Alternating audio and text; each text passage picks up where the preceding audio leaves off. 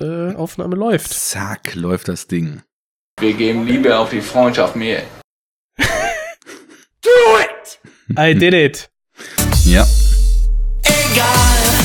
Sagt der Wendler, uns aber nicht. Wir haben Bock auf Podcast. Wir haben Bock auf. BO-Zicker, wir haben BO-Zicker, BO-Zicker. Ja. Äh, Japanuari. Japanuari. Ich hab mal nachgeguckt, weil das Schöne ist ja, wir machen jetzt hier eine Sendung zum Japanuary, diese schönen Blogger und Podcaster Twitter-Aktion im Januar japanische Filme gucken, darüber reden oder auch nur an sie denken, darüber podcasten, darüber schreiben. Und wie das bei uns so ist, im Japanuary 2019 haben wir große Versprechungen gemacht, von denen wir natürlich quasi nichts gehalten haben. Da haben wir nämlich äh, 26 Sendungen ist es her, haben wir nämlich äh, die, die Enough Talk 45.1 gemacht. Japanuary 2019 Part 1. Und seitdem wurmt es mich, dass wir diesen scheiß Japanuary nicht wenigstens noch mit der zweiten Sendung, weil diese P Punkt 1, die steht da einzeln, ohne ein Pendant in unserer Episodenliste. Und deswegen Nein, nein, machen, Anne, das ist unser Versprechen an alle Fans da draußen, Zuhörer, äh, Zuhörende und, naja, alle Fans des Japanuary, dass wir da noch eine zweite Folge zu machen. So, und was wir versprechen, das liefern wir. Und das war jetzt implizit Natürlich. versprochen und jetzt wird's explizit geliefert.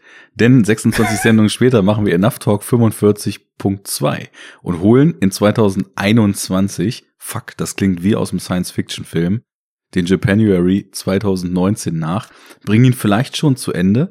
Vielleicht kommt aber auch die 45.3 noch. Wer weiß das auf schon? jeden wird's auf jeden Fall. auf jeden Fall kommt ja noch. Ich würde auch sagen. Einfach mal sagen, einfach mal wieder was versprechen. Also heute haben wir Japanuary 2019, zweite Folge. Genau. Und wer sich unsere Liste, die man, glaube ich, auf meinem Profil einsehen kann, auf Letterboxd vom Japanuary 2019 anguckt, der wird sehen, die zwei großartigen Filme von Takeshi Kitano haben wir damals im Enough Talk besprochen. Das waren äh, Hanabi und das war Dolls. Und Ja, so ist das. ja, stimmt, es war meine Liste, die ich uns einfach in Enough Talk aufgedrückt habe. Du, nee, nee, nee, du hast, du hast gesagt, äh, hast du Bock? Und ich sag, ja klar. ich habe gefragt Are the explosives really necessary here? und du hast gesagt, ja. Ja, Ähm, of course. Warte, ich habe gesagt, ach, ich, ich eingerostet, muss mal updaten. Die Eingerostet. müssen, die, ich muss mal updaten. Hoffentlich haben die dann ein neues ähm, Soundboard dann auch. Naja, da. Ich habe gesagt, course, I'm a Terminator. und ab ging das. Besser könnten die Samples nicht zusammenpassen. Naja, also ja, meine Güte, ich hab noch, ich bin noch, ah, wie soll ich sagen, noch, noch gesättigt aus der ganzen ähm, Weihnachts- und Neujahrs äh, Dinner, Dinierung, Dinnerei. Wir Mhm. haben, wir haben Festmähler gehabt. Komm, sauf dich an, bis du kotzen musst. Sauf, du Waschlappen. Das auch. Prost. ja, Prost, Jung. Naja, von wessen Liste es nur noch immer kam, ist egal. Ich habe sie bei mir im Profil dann nochmal entdeckt. Da stand drauf Your Name, über den hatte ich schon geschrieben. Dann waren die beiden Tika äh, Gitanos drauf. Dann war damals noch ähm, dieser abgefahrene Belladonna of Sadness drauf. Den habe ich mit Nenad und Juri bei denen drüben in der Bildnachwirkung reviewed. Und dann standen da noch zwei Filme von äh, nicht Akira, sondern Kiyoshi Kurosawa. Und dann diese zwei Klassiker des japanischen Kinos, um die es heute gehen soll. Nämlich Onibaba und Harakiri. Zwei richtige Geschütze, die wir hier Oh auffahren. yeah. Ja, du sagst es ja, äh, das sind echte Klassiker. Ähm, das merkt man auch daran, dass man wahrscheinlich, so wie ich, auch diese Filme zumindest beim Namen schon mal gehört hat. Ähm, und wenn man dann auf die Jahreszahlen guckt, also Onibaba, nee, fangen wir chronologisch an. Harakiri ist von 1962 und Unibaba zwei Jahre später, 1964, entstanden und hallen immer noch nach. Und wenn man, wenn ich jetzt mal ein Stückchen vorgreifen darf, wenn man zum Beispiel auch ein paar Bilder aus Harakiri, die hab ich schon gesehen. Mhm. Entweder so in irgendwelchen Video-Essays oder eben stark äh, irgendwie referenziert in, ich weiß nicht, eventuell Kill Bill oder aus anderen Filmen. Oder, naja, es sind Klassiker, wie du eben sagtest, und äh, ja, ob äh, die sie diesen Klassiker-Status zurecht haben, das, darum soll es heute gehen, oder? Würde ich sagen, um das und noch viel mehr. Ähm, ich kannte den Status auch. Ich habe, äh, also Harakiri ist ja so einer der Filme, wo man wirklich sagen kann, dass den so ein Meisterwerksstatus umringt und immer so mitschwingt. Mhm. Ich glaube, viele Leute tendieren auch dazu, den so als einen der besten japanischen Filme überhaupt zu bezeichnen. Ähm, das ist natürlich schon einem bewusst. Und Unibaba hatte ich immer als so ein Juwel aus der zweiten Reihe wahrgenommen und wusste da auch gar nicht viel drüber, war aber von diesen, also so, ich habe so diverse Screenshots und diverse Poster und ähnliches mit dieser Dämonenmaske gekannt. Genau. Das kannte man. Und das ist, sind schon so eindrucksvolle Bilder, dass die auch hängen bleiben und das einfach, man hat das ja manchmal diesen Effekt, dass, dass ein Bild reicht, um einen Film sehen zu wollen, ne? Und das Mhm. ist bei mir so gewesen mit Uni Barber. Ja, ähm, also auf jeden Fall eine Legacy. Filme, die mittlerweile äh, fast 60 Jahre alt sind. Von sich auch Wow. auf der Zunge zergehen lassen. Ja. Ähm, Und die, naja, also die ja quasi, der Trick dieser Filme ist es, dass sie ähm, ja selber noch mal auf die Vergangenheit zurückgreifen. Die Filmhandlung spielt ja dann noch mal früher, also ähm, entweder im 17. oder im 14. Jahrhundert mhm. des, ähm, des äh, ja, Japan der damaligen Zeit. Und dadurch, dadurch, dass es so ein Period Piece ist, hast du ja auch die Möglichkeit oder hat der Film die Möglichkeit, in Anführungszeichen besser zu altern. Er wirkt ähm, dann nicht so anachronistisch, weil er eben eine äh, ne- ne weit entfernte Vergangenheit äh, darstellt, auch damals schon. Und deswegen, ähm, naja, kannst du ja auch heute guckst du vielleicht mit ähnlichen Augen drauf wie eben 1962 beziehungsweise 64 und zwar mit der mit dem einen Realitätsauge und dann einmal mit dem Blick äh, in die Vergangenheit äh, auf der auf der Textebene, was was sehen wir dort, was passiert in der Handlung? Und wie kann ich das auf die ja aktuelle Zeit extra, extrapolieren irgendwie. Das ist ein ganz spannender Gedanke, weil also ich hatte auch hm, jetzt erstmal vor, dich mal zu befragen, wie es bei dir eigentlich mit, naja, dieser Altersklasse und dieser Generation an Filmen überhaupt aussieht. Wir haben ja schon öfter mal über etwas ältere Sachen gesprochen, aber ich weiß gar nicht, ob wir uns mal in die 60er oder noch früher zurückgewagt haben. Ich weiß, du hast mal, ähm, welcher Night of the Hunter hast du, glaube ich, mal voll abgefeiert, der ja auch ziemlich Mhm. alt ist, ne? Ähm, aber also ich, ich mochte den sehr, auf Mhm, jeden Fall, ja. ja.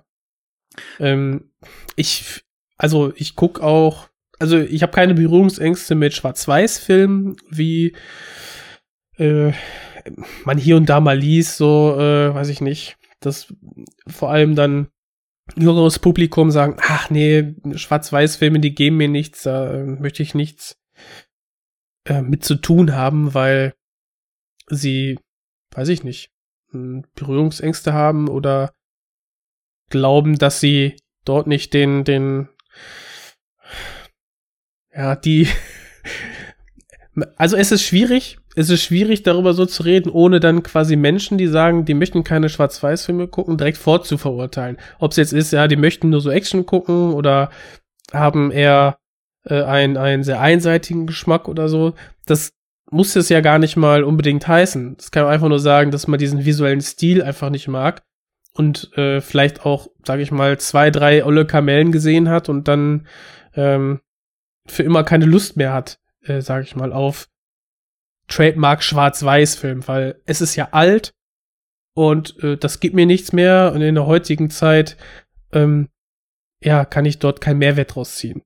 Das mag ja irgendwie eine Argumentationsweise sein. Äh, und ich würde halt ganz klar widersprechen. Und ich finde gerade die beiden Filme in ihrer visuellen Bildsprache sind einfach sowas von stark. Oh die, ja. äh, oh ja. Die zeigen einfach, was gute Filme erreichen können, die, ähm, wo, wo vielleicht, wo, wo das Monochromatische jetzt vielleicht bei Unibaba irgendwie vielleicht sogar noch mal mehr zur Stimmung beiträgt. Finde ich auch. Und generell, was du eben gesagt hast, das stimmt, so mit diese, in diese Verurteilung gleich reinzugehen, wenn jemand sagt, ich mag keine alten Filme oder ich gucke keine Schwarz-Weiß-Filme oder wie auch immer. Da ist man natürlich so schnell mit dabei, ne? Äh, Ja. Direkt jemandem um die Ohren zu hauen, was? Und man muss sich doch interessieren und dies, das.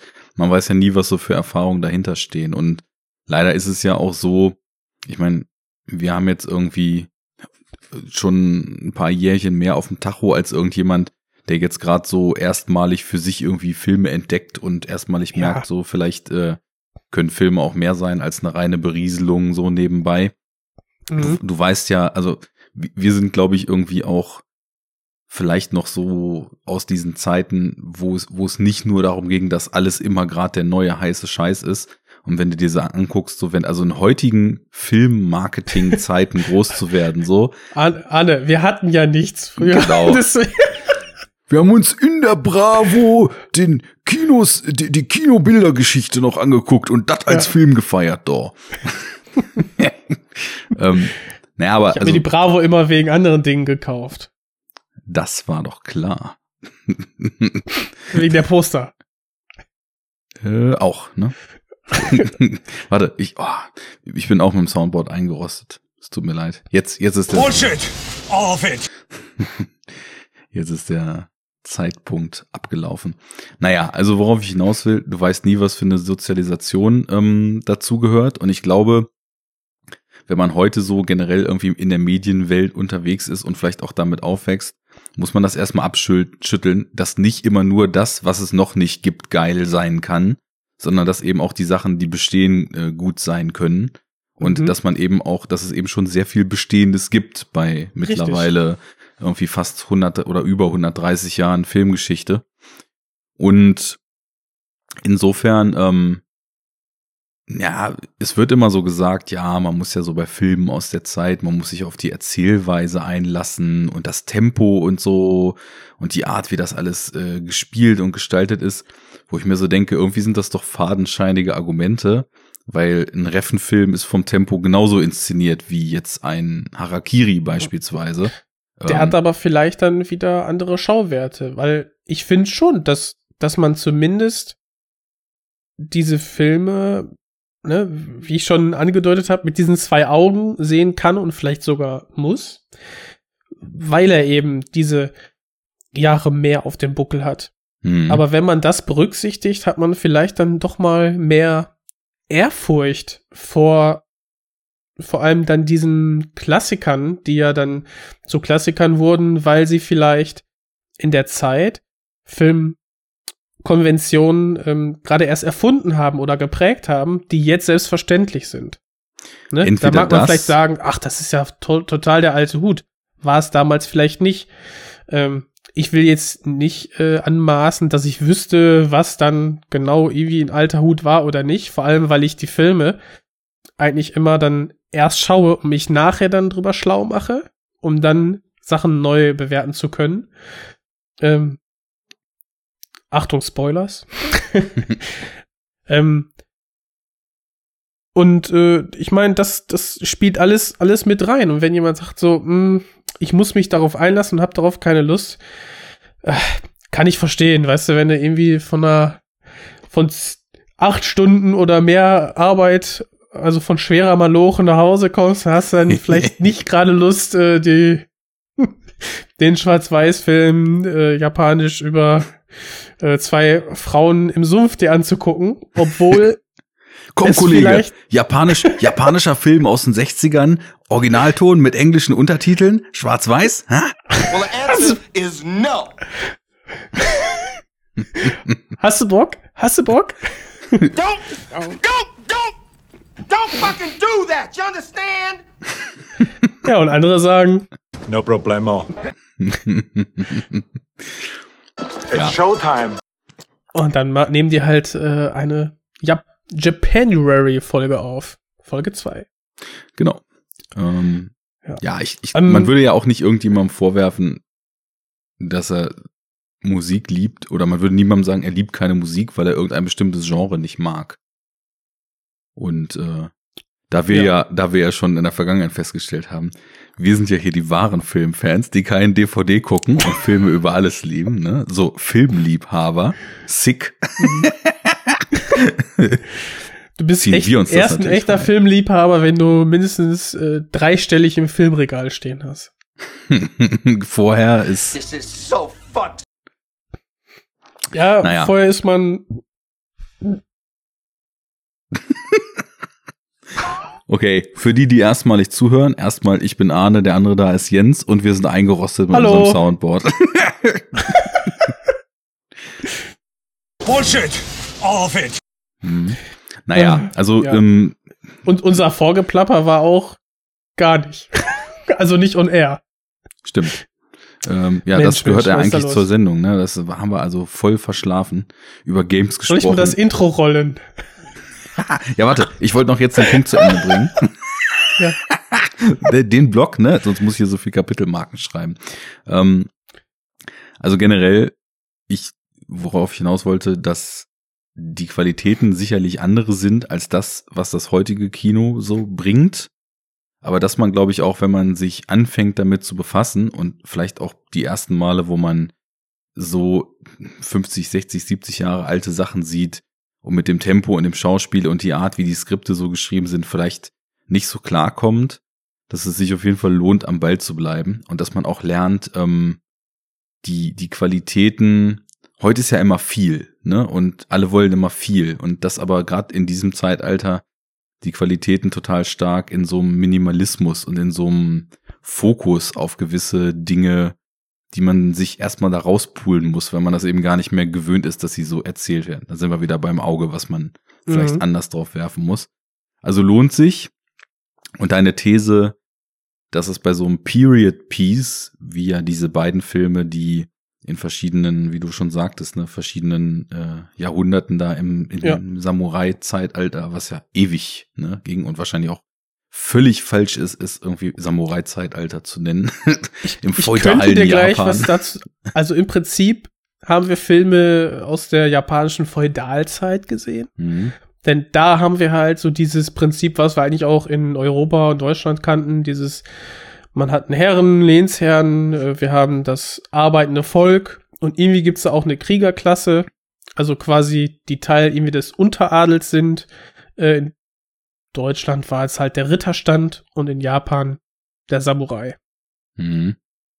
So, und diese Zeit hat sich quasi erstreckt von laut Wikipedia ähm, 1185 bis 1868. 1868 ging doch dann die Ära zu Ende, in der dann auch Harakiri spielt, ne? Wo also dieser eine große Clan, der auch in Harakiri entsprechend thematisiert Ich weiß wird. nicht, ich weiß nicht, wie lange es diesen Clan dann noch gab, aber der Film spielt äh, wohl zum Anfang des 17. Jahrhunderts, also Mhm. äh, 1600 schieß mich tot. Ach so, naja gut, also haben wir verschiedene Quellen, ne? Kommen wir vielleicht später zu. Whatever. Ähm, aber ich, ich würde deine These da auch noch, äh, und dann kommst du gleich zum Intro, äh, soweit, soweit auch unterschreiben, dass natürlich ähm, dieses in Kostüme stecken und diese äh, vergangenen Zeiten nachzubauen. Natürlich würde man das vielleicht heute noch mit einem anderen Detailgrad oder vielleicht auch mit verändertem Wissen über die Zeit noch anders darstellen, aber von der Grundsache her würde man das jetzt noch ähnlich machen.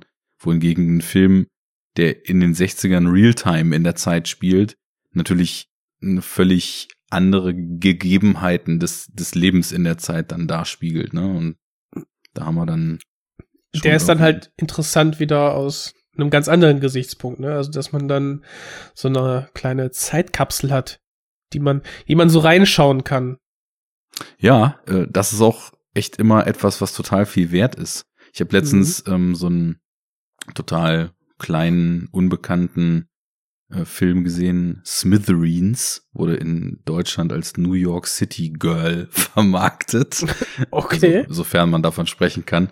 Spielte irgendwie in den 80ern von einer Regisseurin, die so aus dieser No-Wave Post-Punk-Zeit äh, kam, wo eben auch dann auf, auf lange Sicht in New York dann irgendwo, oder die auf lange Sicht dann damals irgendwie Jim Jarmusch auch hervorgebracht hat und auf musikalischem Level solche Bands wie Sonic Youth und so. Und äh, das war so ein richtiges Zeitkapselgefühl, weil es ging halt um so ein Mädel, die da in New York unterwegs ist und hm. berühmt werden will, aber nix kann. Also auch schon so prophetisch, was so It-Girls betrifft und so, ne? Und ähm, Influencer? ja, so ungefähr. Und äh, das ist ja echt krass, wie New York in den 80ern aussah. Und weil sie halt eben nichts konnte und nichts hat und irgendwie so ziemlich an oder unter der Armutsgrenze so rumkrebselte, in irgendeinem so abgefuckten Apartment irgendwo in Queens da gewohnt hat, hast du halt richtig geile Aufnahmen on Location in der Stadt gedreht, dann die ganze Zeit uh. gesehen. Und das war schon echt cool. Also das war so genau dieser Zeitkapseleffekt, ähm, den du gerade angesprochen hast. Ja. War das dann vor der des, des eisernen Besens? Quasi dieser Null-Toleranz-Policy? Ging das nicht erst so in späten 80ern, frühen 90er los, als unser geliebter Giuliani dort war, äh, Mayor Ja, ich glaube, das, genau, das war mit Giuliani, aber ja. okay, das war, das war dann. Das ja, war dann noch 80er, davor, ne? also es Ende war so früher, früher 80er, wo der Film spielte. Ja. Ah, okay. Hatte ich auch nur mal gefunden, weil der halt in der Criterion Collection rausgekommen war und ich das irgendwie so in der Beschreibung interessant fand und ja, es ist schon cool, wenn so. Und ja, der Criterion ist ja quasi wie das örtliche Filmkunsttheater. Also kann man reingehen und komplett scheiße wird schon nicht sein. Ja, also ich kann zumindest bei den Criterions, die ich kenne, oder bei den Filmen, wo ich weiß, dass Criterion die auch international rausgebracht hat, immer sagen, dass das etwas ist, wo man danach sich nicht denkt, ach, warum habe ich mir das jetzt angeguckt? Also selbst wenn es nicht so der eigene Film ist, irgendwas mitgeben tut's einem schon. Ja, das ist aber schon etwas. Das mhm. ist aber schon etwas.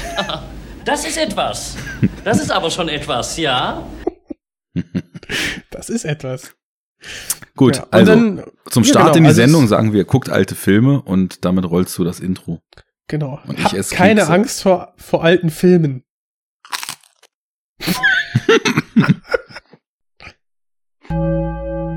Hier ist das deutsche Fernsehen mit Enough Talk!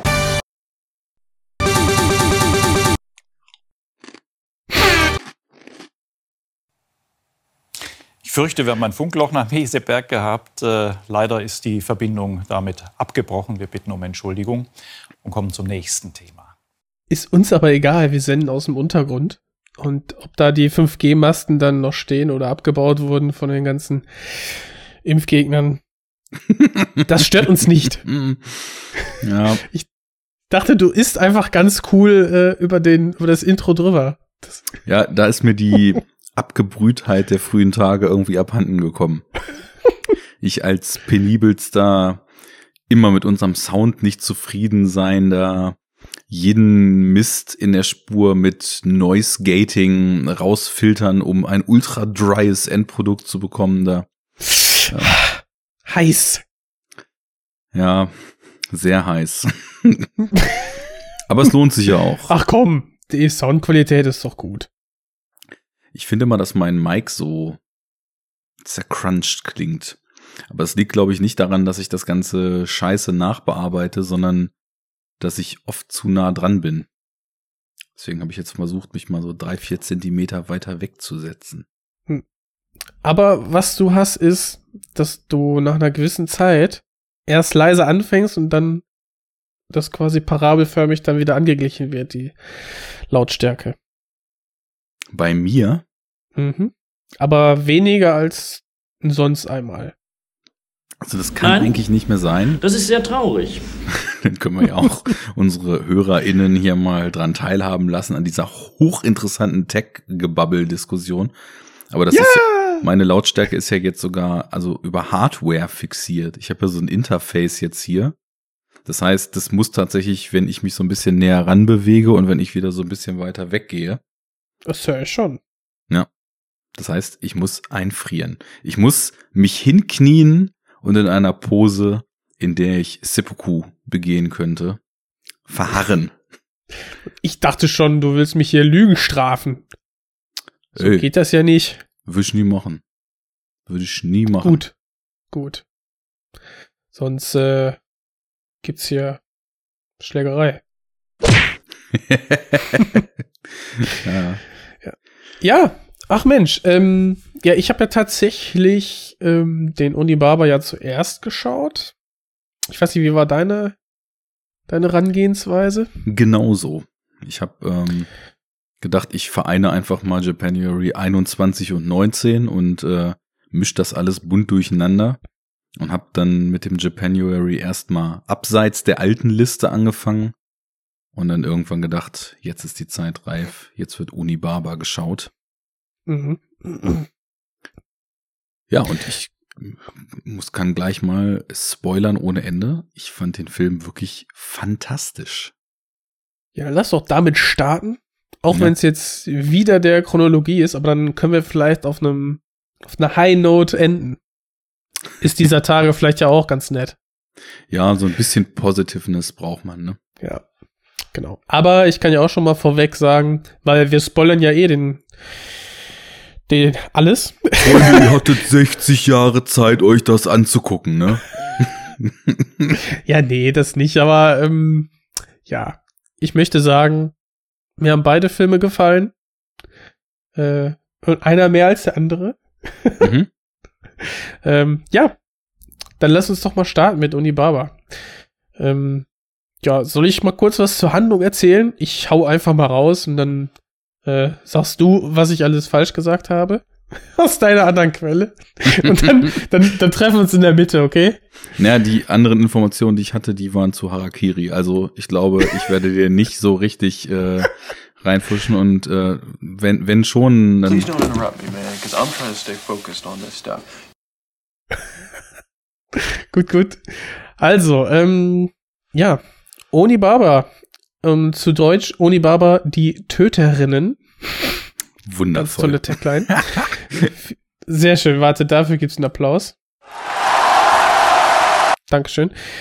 Ähm, handelt davon, dass während des Bürgerkrieges im feudalen Japan, hier im 14. Jahrhundert, ähm, eine junge Frau und ihre Schwiegermutter, ähm, die gerade ohne ihren Sohn beziehungsweise äh, den Mann auskommen müssen, ums Überleben kämpfen im Prinzip. Äh, wir haben gerade Bürgerkrieg und ähm, ja, der Sohn beziehungsweise der, der Ehemann ist halt einberufen worden und muss für irgendeinen General äh, kämpfen. Und ja, wir begleiten im Prinzip diese beiden Frauen, ähm, wie sie ähm, ja, um Essen zu bekommen, äh, verirrte Samurai, die sich ähm, in diesem Sumpfschilfgras irgendwie verirrt haben, dass sie die kaltblütig umbringen, quasi hinterrücks überfallen. Die kriegen gar nicht mit, dass es dort noch andere Menschen gibt, um quasi ihre Körper in einem, ja, in einem tiefen Loch äh, sich denen zu entledigen und die Rüstung, genauso wie die Schwerter und alles Wertvolle, was sie bei sich haben, zu Geld beziehungsweise zu Nahrung zu machen. Und das geht dann beim örtlichen, ich weiß nicht, Dealer, genannt Uschi. und ähm, ja, das ist so quasi deren, deren tägliche Routine. Und eines Tages kommt dann tatsächlich der Nachbar, wenn man das so sagen kann, äh, der beiden Frauen, der gleichzeitig mit äh, eben dem äh, leidlich vermissten Sohn und Ehemann quasi in den Krieg gezogen, eingeberufen wurde, nach Hause und sagt, ja, dass eben dieser, dieser Mensch, auf den die beiden Frauen warten, nicht mehr zurückkommen wird. Er ist im Krieg gefallen. Und nicht nur diese Nachricht bringt so ein bisschen deren ähm, Beziehungsgeflecht durcheinander, sondern einfach, ja, dass jetzt wieder ein Mann in der Nähe ist und sich die, die jüngere der beiden Frauen doch irgendwie zu ihm hingezogen fühlt. Und wie das dann weitergeht und was das alles mit einer Dämonenmaske zu tun hat, erfahren wir dann später. Oh yeah. Also deiner ja, Einordnung dessen, was da passiert, ist nichts mehr hinzuzufügen. Ah, da bin ich ja beruhigt. Dann kannst du dir erstmal selber den Applaus geben. Wir feiern uns hier einmal hart. Oh. ja.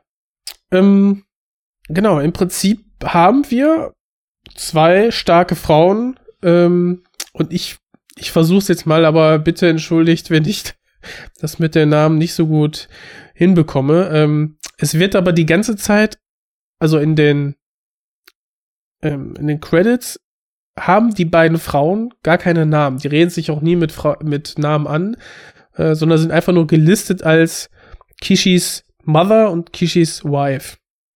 Also Kishi ist quasi der gefallene Mann. Und ähm, genau, die Mutter wird gespielt von Nobuko Ottawa. Und die Frau Yotsuko Yoshimura. Ähm, Gerade die Darstellerin der Mutter, die hat wohl auch in dem, in einem anderen sehr bekannten Film vom äh, Regisseur mitgespielt. Ähm, also der Regisseur Kaneto Shindo. Shindo. Mhm. Und da, also als ich den Trailer dazu gesehen hat, äh, hatte, da habe ich mir auch gedacht, okay, der ist auch sehr interessant. Also da habe ich auf jeden Fall noch Lust, äh, weiter einzusteigen. Ähm, aber ob jetzt die, die, die, die Darsteller in, also zumindest die Mutter, die war wohl eine bekannte Schauspielerin, eben weil sie auch weitere bekannte Filmauftritte hatte, aber zum Rest kann ich da nicht viel sagen. Weißt du da mehr? Auch nicht. Ähm, es sind ja tatsächlich auch relativ wenige Figuren in dem Film. Wir haben ja eigentlich die ganze Zeit den Fokus auf den beiden Frauen. Dann kommt irgendwann ähm, der Nachbar zurück. Dann gibt es der Hashi. zwei, dreimal kurzzeitiges Aufflammen von, von neuen Akteuren, die dann als Opfer dieser Mordgeschichten äh, dann eben schnell wieder aus dem Film verschwunden sind. Dann den genau. Waffenhändler und später kommt dann ja auch eben noch äh, der Samurai, der eben auch die Handlung deutlich weiter treibt. Ähm, ja, also ich, ich weiß weder zum Regisseur, ähm, aus, außer dass er sehr fleißig war. der hat auch äh, lange gelebt, also bis in dieses Jahrtausend rein und hat in seiner Karriere äh, 40 Filme gemacht und über 200 Drehbücher geschrieben. Also auch in dem Fall hier das Drehbuch selbst geschrieben, also so ein schöner Autorenfilm. Ähm, was auch ganz spannend ist, weil Autorenfilm so in den 60ern da wurde das Ganze ja durch die europäischen Strömungen, die es da gab, ähm, Nouvelle Vague, äh, vor allem in Frankreich, ist das Thema Autorenfilm ja nochmal zu einem ganz anderen geworden. Und was ich an dem Film hier auch spannend finde, dass der inszenatorisch wie so ein bisschen zwischen den Epochen steht. Der hat so äh, Energiespitzen und ein Tempo zwischendurch und auch so Kameraspielereien, die sich schon so total auf dieses nach vorn aufbrechende internationale Kino aus der Zeit beziehen und hat aber von der Ausleuchtung und so weiter auch solche Momente, die man eher so zehn Jahre früher in USA so in irgendwelchen Film Noir, Crime-Filmen oder so vermutet hätten. Ja, und ähm, weißt du, woran mich das erinnert hat? Und das passt perfekt an den deutschen Expressionismus. Das habe ich mir auch sogar noch aufgeschrieben, ob es da, ob's da so, ein, so eine Verkettung gibt, so ne, der Expressionismus, ja. der dann in Noir und irgendwie genau. auch in diesen in dieses japanische Kino der Zeit gestrahlt hat.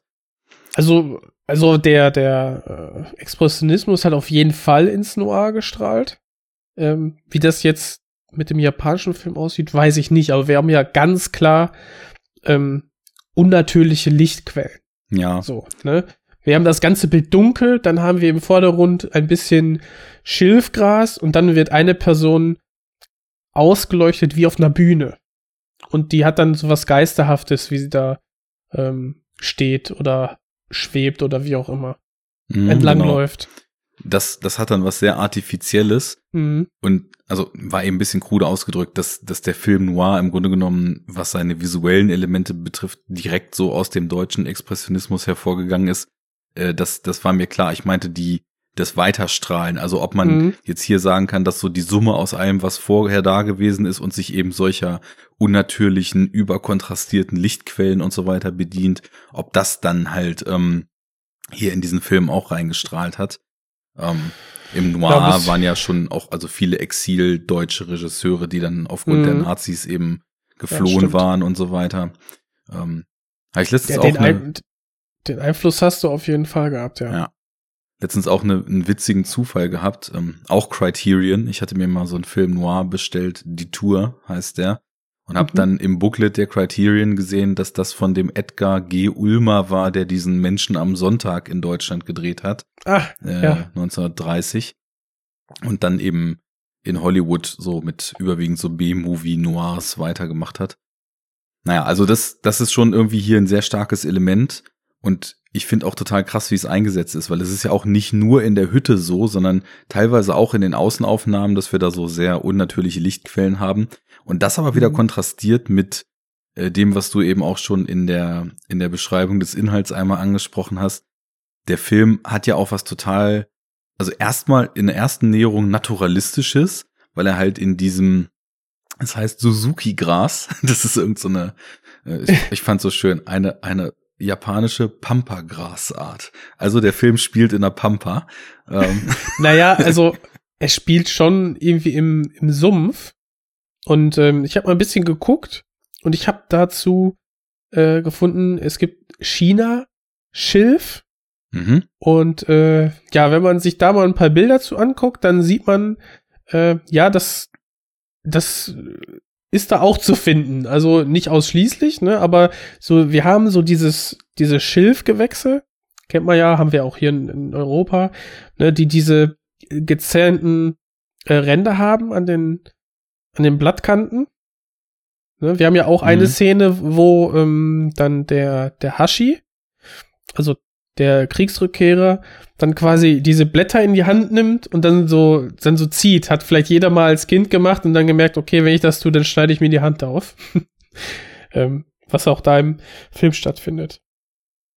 Also, ich finde gerade die, gerade die Location, also ich musste mich am Anfang echt daran gewöhnen. Ich lass mal äh, von der, ich möchte kurz die, die, die, die einleitende Szene einmal skizzieren. Und Mhm. zwar haben wir zwei Samurais, die, also zwei, zwei Krieger, Samurai, offensichtlich, die haben halt diese Rüstung an, die durch dieses an, unendlich dichte Dickicht an China-Schilf oder Suzuki-Gras äh, stapfen, ähm, irgendwie versuchen, dort einen, sich einen Weg freizuschlagen, dem teilweise ihr, ihr Schwert zu Hilfe.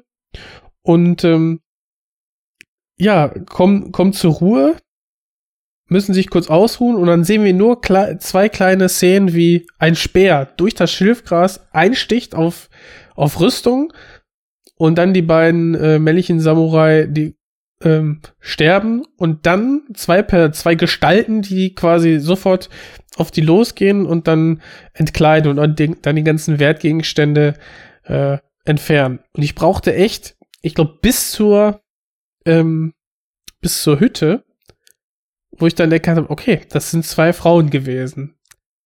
Und in dieser ganzen Eröffnungsszene bis hin zu, äh, wo die dann ihr, ihr Hab und also das, das Erbeute, die Beute dann verkaufen, wird ja auch nicht gesprochen. Wir haben einfach nur die Bilder und diesen, diesen Soundtrack, der auf einen einwirkt. Und dann eben dieses, ja, total surreale Loch, in den die, die quasi die ganzen Leichen dann äh, hineinwerfen. Und ich finde, das macht so eine starke beinahe surreale Atmosphäre auf, die, äh, ja, die den ganzen Film überbleibt und zum Ende nochmal ordentlich ähm, auf elf gedreht wird. Also das ist ein Riesenaspekt von dem Film. Ich hatte ja eben noch ähm, kurz in Richtung Naturalismus gesprochen, wollte aber da auch noch dranhängen, dass aber im Kontrast dazu dieses Naturalistische in diesem, in diesem Schilffeld zu sein, immer mhm. so, was ich, also ist ja dann später, aber was für mich immer so ein Tarkovskischer Naturalismus in Filmen ist, wenn man so den Wind in den Bäumen hört und auf, auf Wiesen mhm. und so hört, ne? Ich finde, das hat irgendwie Tarkovsky so großartig äh, in seinen Film eingefangen.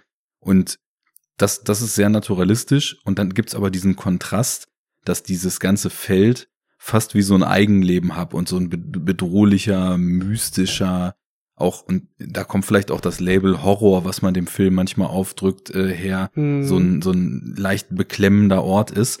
Und da ist eben so ein Kontrast zwischen. Und ja, ich, ich diese ganze von dir eben skizzierte Szene, ich find's einfach genial, was das schon alles erzählt. Also du erstmal ähm, wieder, wieder so kaltblütig eben diese Typen umgebracht werden, das ist erstmal schon die erste Überraschung. Also in, ja. in anderen Ländern heißt es ja nicht die Töterinnen, sondern Onibaba genau. halt. Und ähm, du gehst ja erstmal dann total davon aus, dass das wahrscheinlich die Typen sind, vor denen die im Krieg da geflohen sind, die sie jetzt da gekriegt haben. Ja, oder dass das die, die Hauptpersonen sind, um die sich jetzt der Film dreht. Ja, genau. So. Ähm, ist ja total, total gängig heute als Cold Opening. Du siehst irgendwie eine verletzte Figur, die vor irgendwas flieht und damit geht der Film los, ne? Mhm. Das ja. stimmt. Es, es könnten dann auch so die Protagonisten sein, sind es aber nicht. Dann kommt diese Überraschung, dass sie eben so total eiskalt von diesen zwei Frauen äh, umgebracht werden.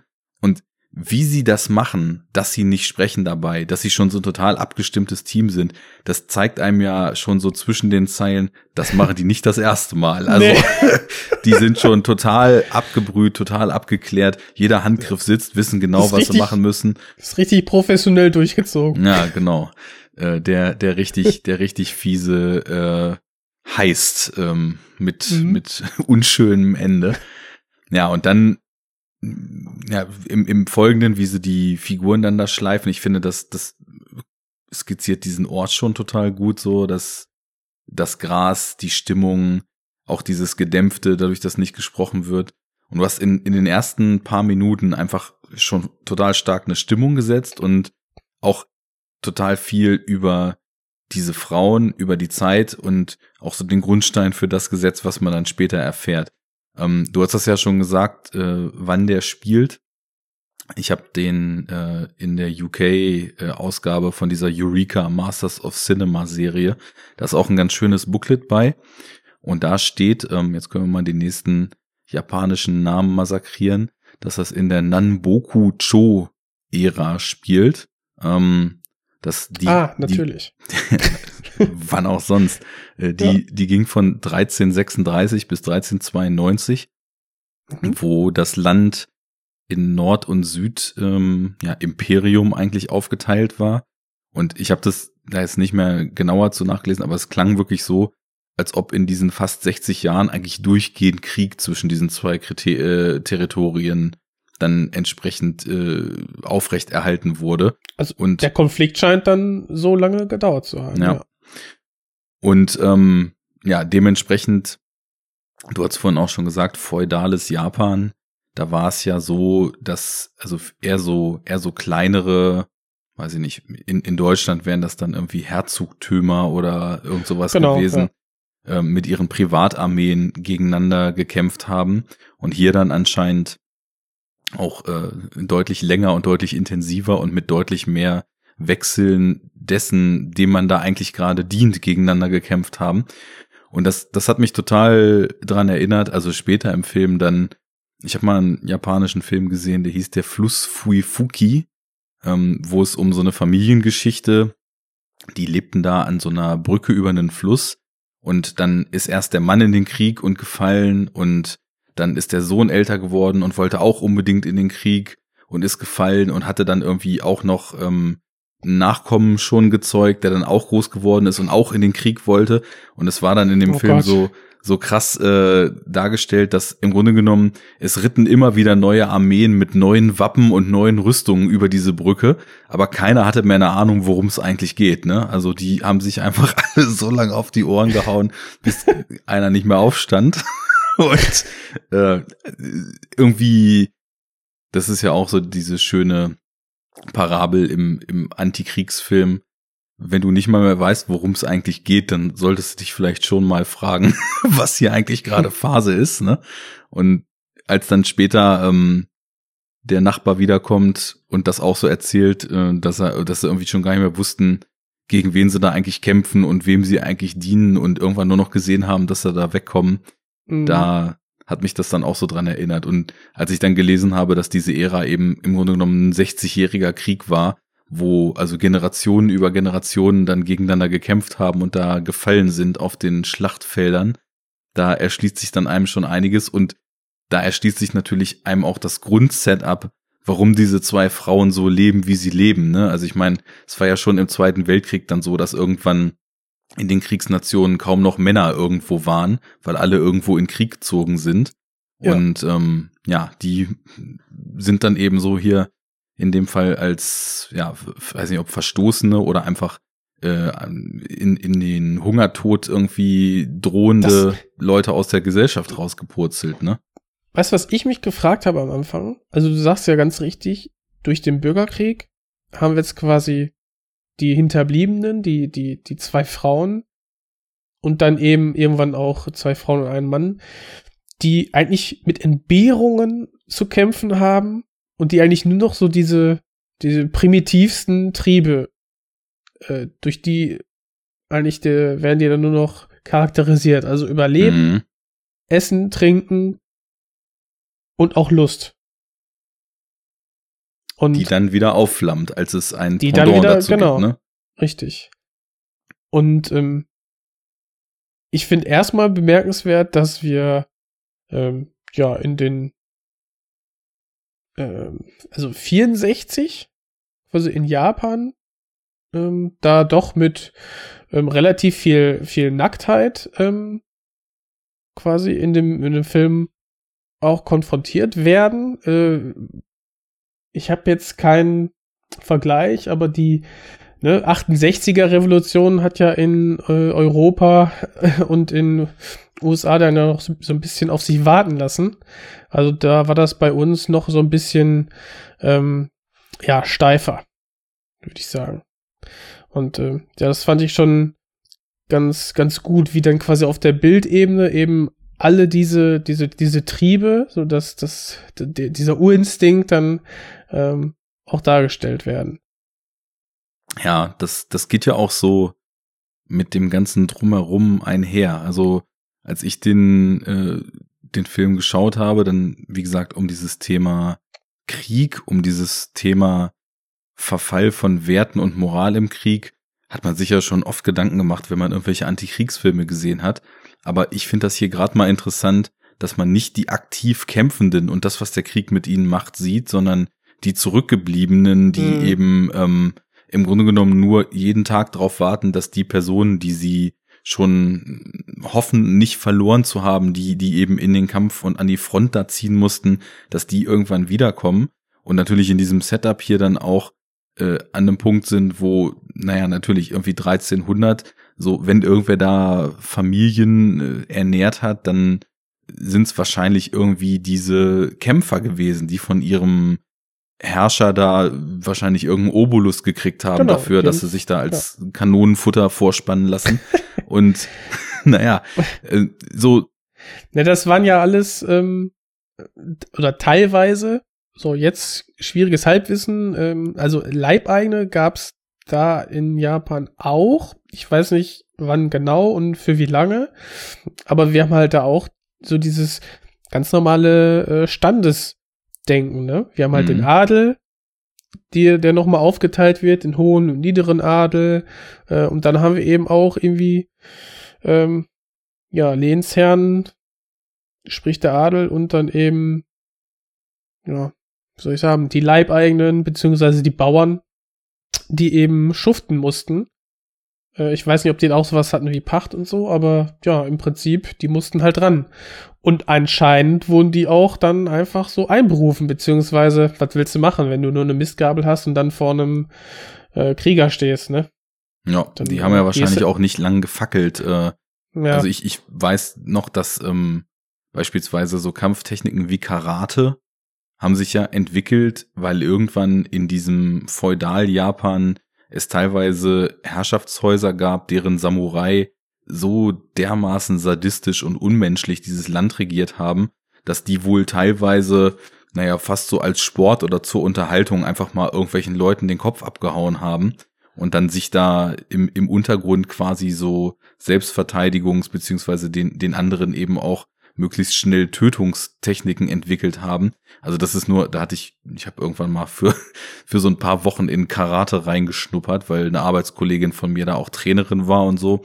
War irgendwie nicht so ganz mein Ding, aber da hatte ich mich irgendwie mit der Geschichte auch mal so ein bisschen befasst. Und das fand ich schon beachtlich so, ne, dass also Hm. so, keine Ahnung, es sind natürlich die Mythen, die da rumgehen, aber dass so gesagt wird, ja, um, um zu testen, ob das Schwert noch scharf genug ist, wird dann halt irgendein Bauer der Kopf abgehauen, der schief geguckt hat, so, ne? Ähm, schon Ja. krass. Und da hast du natürlich nichts zu melden gehabt, ne? Weil angesehen waren dann natürlich irgendwie die Krieger und ähm, sollten eigentlich ja auch nach einem gewissen Kodex leben. Das kommt ja dann im nächsten Film noch stark, das Thema. Ja, ja Ähm. den, den Samurai-Kodex oder Bushido, ne? Mhm. nicht der Rapper, sondern der Kodex. Äh, ja, den, den gab's natürlich auch. Aber jetzt nochmal, die Samurai selber hatten ja eigentlich keine Agenda, die waren ja nur ausführendes Organ eben Ja, genau. des, des Adels, Mhm. des Hochadels. Ja, aber klar, äh, nichtsdestotrotz, ne, haben die dann natürlich auch immer schön weiter nach oben gebuckelt und nach unten getreten. Äh, bleibt ja nicht aus. Ja. Was ich noch ganz krass fand, am Anfang habe ich mich echt gefragt, ähm, ob die beiden jetzt quasi aufgrund des Bürgerkriegs und dieser, dieser, dieser Zustände gerade im Land, die haben ja auch gesagt, dass da gerade Hungerperiode ist, weil ähm, quasi die Ernte nichts geworden ist, äh, war erst zu feucht, dann zu, dann zu heiß oder so. Ähm, ob, habe ich mich gefragt, ob die sich in diesem Sumpf dort verstecken. Bis dann diese Hachi kam und äh, dann äh, quasi nach Hause gegangen ist. Und ich dann gemerkt habe, okay, anscheinend wohnen die da wirklich in so sehr ähnlichen Verhältnissen. Es war wohl wirklich so, das habe ich auch aus diesem Booklet äh, die Information, dass die Leute teilweise damals, das hatte irgendwie auch was dann mit sozialem Stand und Ächtung und so weiter zu tun, wenn sie so weit waren, dass der Hungertod nahte, sich teilweise aus den Siedlungen und so weiter zurückgezogen haben und wirklich in den Flussregionen in diesen Schilfen, naja, in Häkchen versteckt, ähm, also zum einen Mhm. versteckt, weil halt auch überall immer ständig irgendwelche Schlachten wüteten und ähm, zum anderen auch, naja, versucht haben, dort irgendwie möglichst ohne das eigene Ansehen vollständig zu verlieren, so dass man eben mit seiner Armut und so weiter nicht in der Öffentlichkeit dasteht, dann eben in, in diesen Schilfregionen ja irgendwie zu hausen und sich dann wahrscheinlich schon so kleine Hütten zu bauen, wenn das irgendwie noch Mhm. ging, wie wir es hier gesehen haben. Also ist wohl auch ähm, so zumindest an Verhalten, was es damals anscheinend wirklich gegeben hat, dann angelehnt. Also Ja. es passt natürlich, dass sie aus Angst, das Gewicht, äh, Gesicht zu verlieren und äh, irgendwie Schmach und Schande über die Familie zu bringen, dass sie sich dann eher zurückziehen aus der Gesellschaft. Ja, genau. Und War schon irgendwie krank, ne? Ist auch total krass. Also ich meine, dieses, dieses, dieser ganze soziale Stand und so weiter, ich glaube, da kann man erstmal wahrscheinlich. das sind, das sind alles irgendwie Sozialzwänge und, und, und, also die wir quasi zu diesen, zu dieser Notsituation, die ja irgendwie durch den Bürgerkrieg kommt, kommt ja dann noch dieser soziale Zwang, bloß nicht anderen Menschen zur Last zu fallen. Und dann verstecken sie sich da im, im Schilf. Und, und das ist ja der nächste Punkt. Es entsteht halt so eine total krasse Abhängigkeit zwischen den beiden. Die leben da ja nicht zusammen, weil die sich so gut riechen können. Also man hat ja nicht das Gefühl, dass das irgendwie ein total herzliches Verhältnis miteinander ist oder so. Mhm. Ne? Ich meine, nee, hat man nicht. Schwiegermutter und Schwiegertochter warten auf Sohn beziehungsweise Ehemann, dass er aus dem Krieg wiederkommt. und haben irgendwie so ein, ja, so ein Hybrid gebildet, was nur zusammen funktioniert. Weil ich, ich fand schon, dass der Film es irgendwie so ausgedrückt hat, als ob die auch nur zusammen dort klarkommen. Ähm, weil später ja auch diese Rivalität durch den äh, durch den Herren, der dann wieder ja. aufs Feld tritt, ähm, dann Hachi. Lang, okay, ich nenne ihn jetzt auch mal Hachi. durch, durch Hachi dann entsteht und da habe ich auch eben sehr viel drin gesehen, dass dass diese Missgunst und äh, dieses Nicht-Gönnen von diesen aufkeimenden Gefühlen und dieser Sexualität zwischen der, ja, also der Schwiegertochter und dem Hachi, dass die Mutter das jetzt nicht nur doof fand, weil sie ja eigentlich äh, mit dem zu dem Zeit ja schon als tot behaupteten äh, Sohn verheiratet war, sondern auch weil sie die ganze Zeit gefürchtet hat, dass deren Beziehung ins Bröckeln gerät und dass vielleicht genau. irgendwann sogar sie als Konkurrentin angesehen wird, wenn dann Hachi und die und die äh, Schwiegertochter gemeinsame Sache machen und plötzlich merken, oh, plötzlich müssen wir hier auf dem Feld mit dem, was wir verkaufen können und den paar Ratten und Hunden, die wir uns hier grillen können, drei Bäuche durchfüttern und nicht nur noch zwei. Also da da war auch sofort so eine latente Aggressivität und ähm, so eine Ablehnung mit drin, ne? Genau, wir haben diese Co-Abhängigkeit, wie du ja schon gesagt hast, der beiden Frauen untereinander, die sich quasi die sich aufeinander verlassen müssen und aber auch gegenseitig äh, Kraft geben, um eben ja diese diese verirrten Krieger dann töten zu können, um dann beide überleben zu können. Dazu kommt natürlich die familiäre Verbindung, die ja dann durch die Nachricht aufgehoben zu sein scheint. Äh, aber da sagt ja auch die Mutter zum, zum Hachi, nachdem sie mitbekommen hat, dass ja, zwischen den beiden was läuft. Äh, da versucht sie ihn ja erst zu verführen. Dazu mhm. muss man sagen, äh, die Mutter, gespielt von einer, ähm, ich glaube, 39-Jährigen damals, ähm, die auch noch äh, richtig gut aussieht. Natürlich dann mit den zwei Fake-Strähnen irgendwie dann auf alt gemacht wurde. Ganz witzig.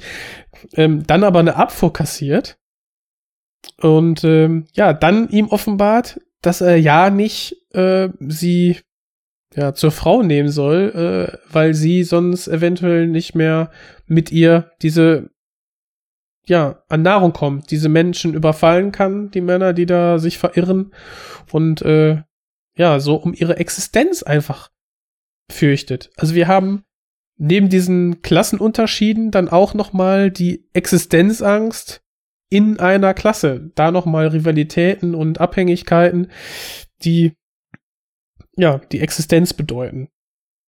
Das und, ist ja auch äh, so ein krasses Phänomen, ne? Das ja. äh, findest ja auch äh, immer wieder irgendwie in allen Zeitepochen und so weiter, dass die, die am wenigsten haben, im Grunde genommen nach oben schlagen müssten, um irgendwie sich zu erkämpfen, dass sie wieder mehr haben, aber dann meistens nach links und rechts schlagen und um das bisschen, was da ist, eben noch so krass rival rivalisieren.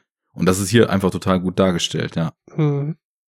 Irgendwie so, so ein Thema, was es halt die ganze Zeit gibt. Und dann haben wir ja noch, äh, wie wir ja schon angesprochen haben, dieses, dieses Thema der, der Emanzipation und der, der sexuellen Befreiung, ähm, der, äh, ja, der, der, der, wie soll ich sagen, der Frau, Kishis äh, Frau, ähm, eben von der Mutter und ähm, ähm, ja, die, wo man dann auch merkt, okay, äh, sie ist einfach froh, dass irgendwie diese schreckliche Routine da durchbrochen wird.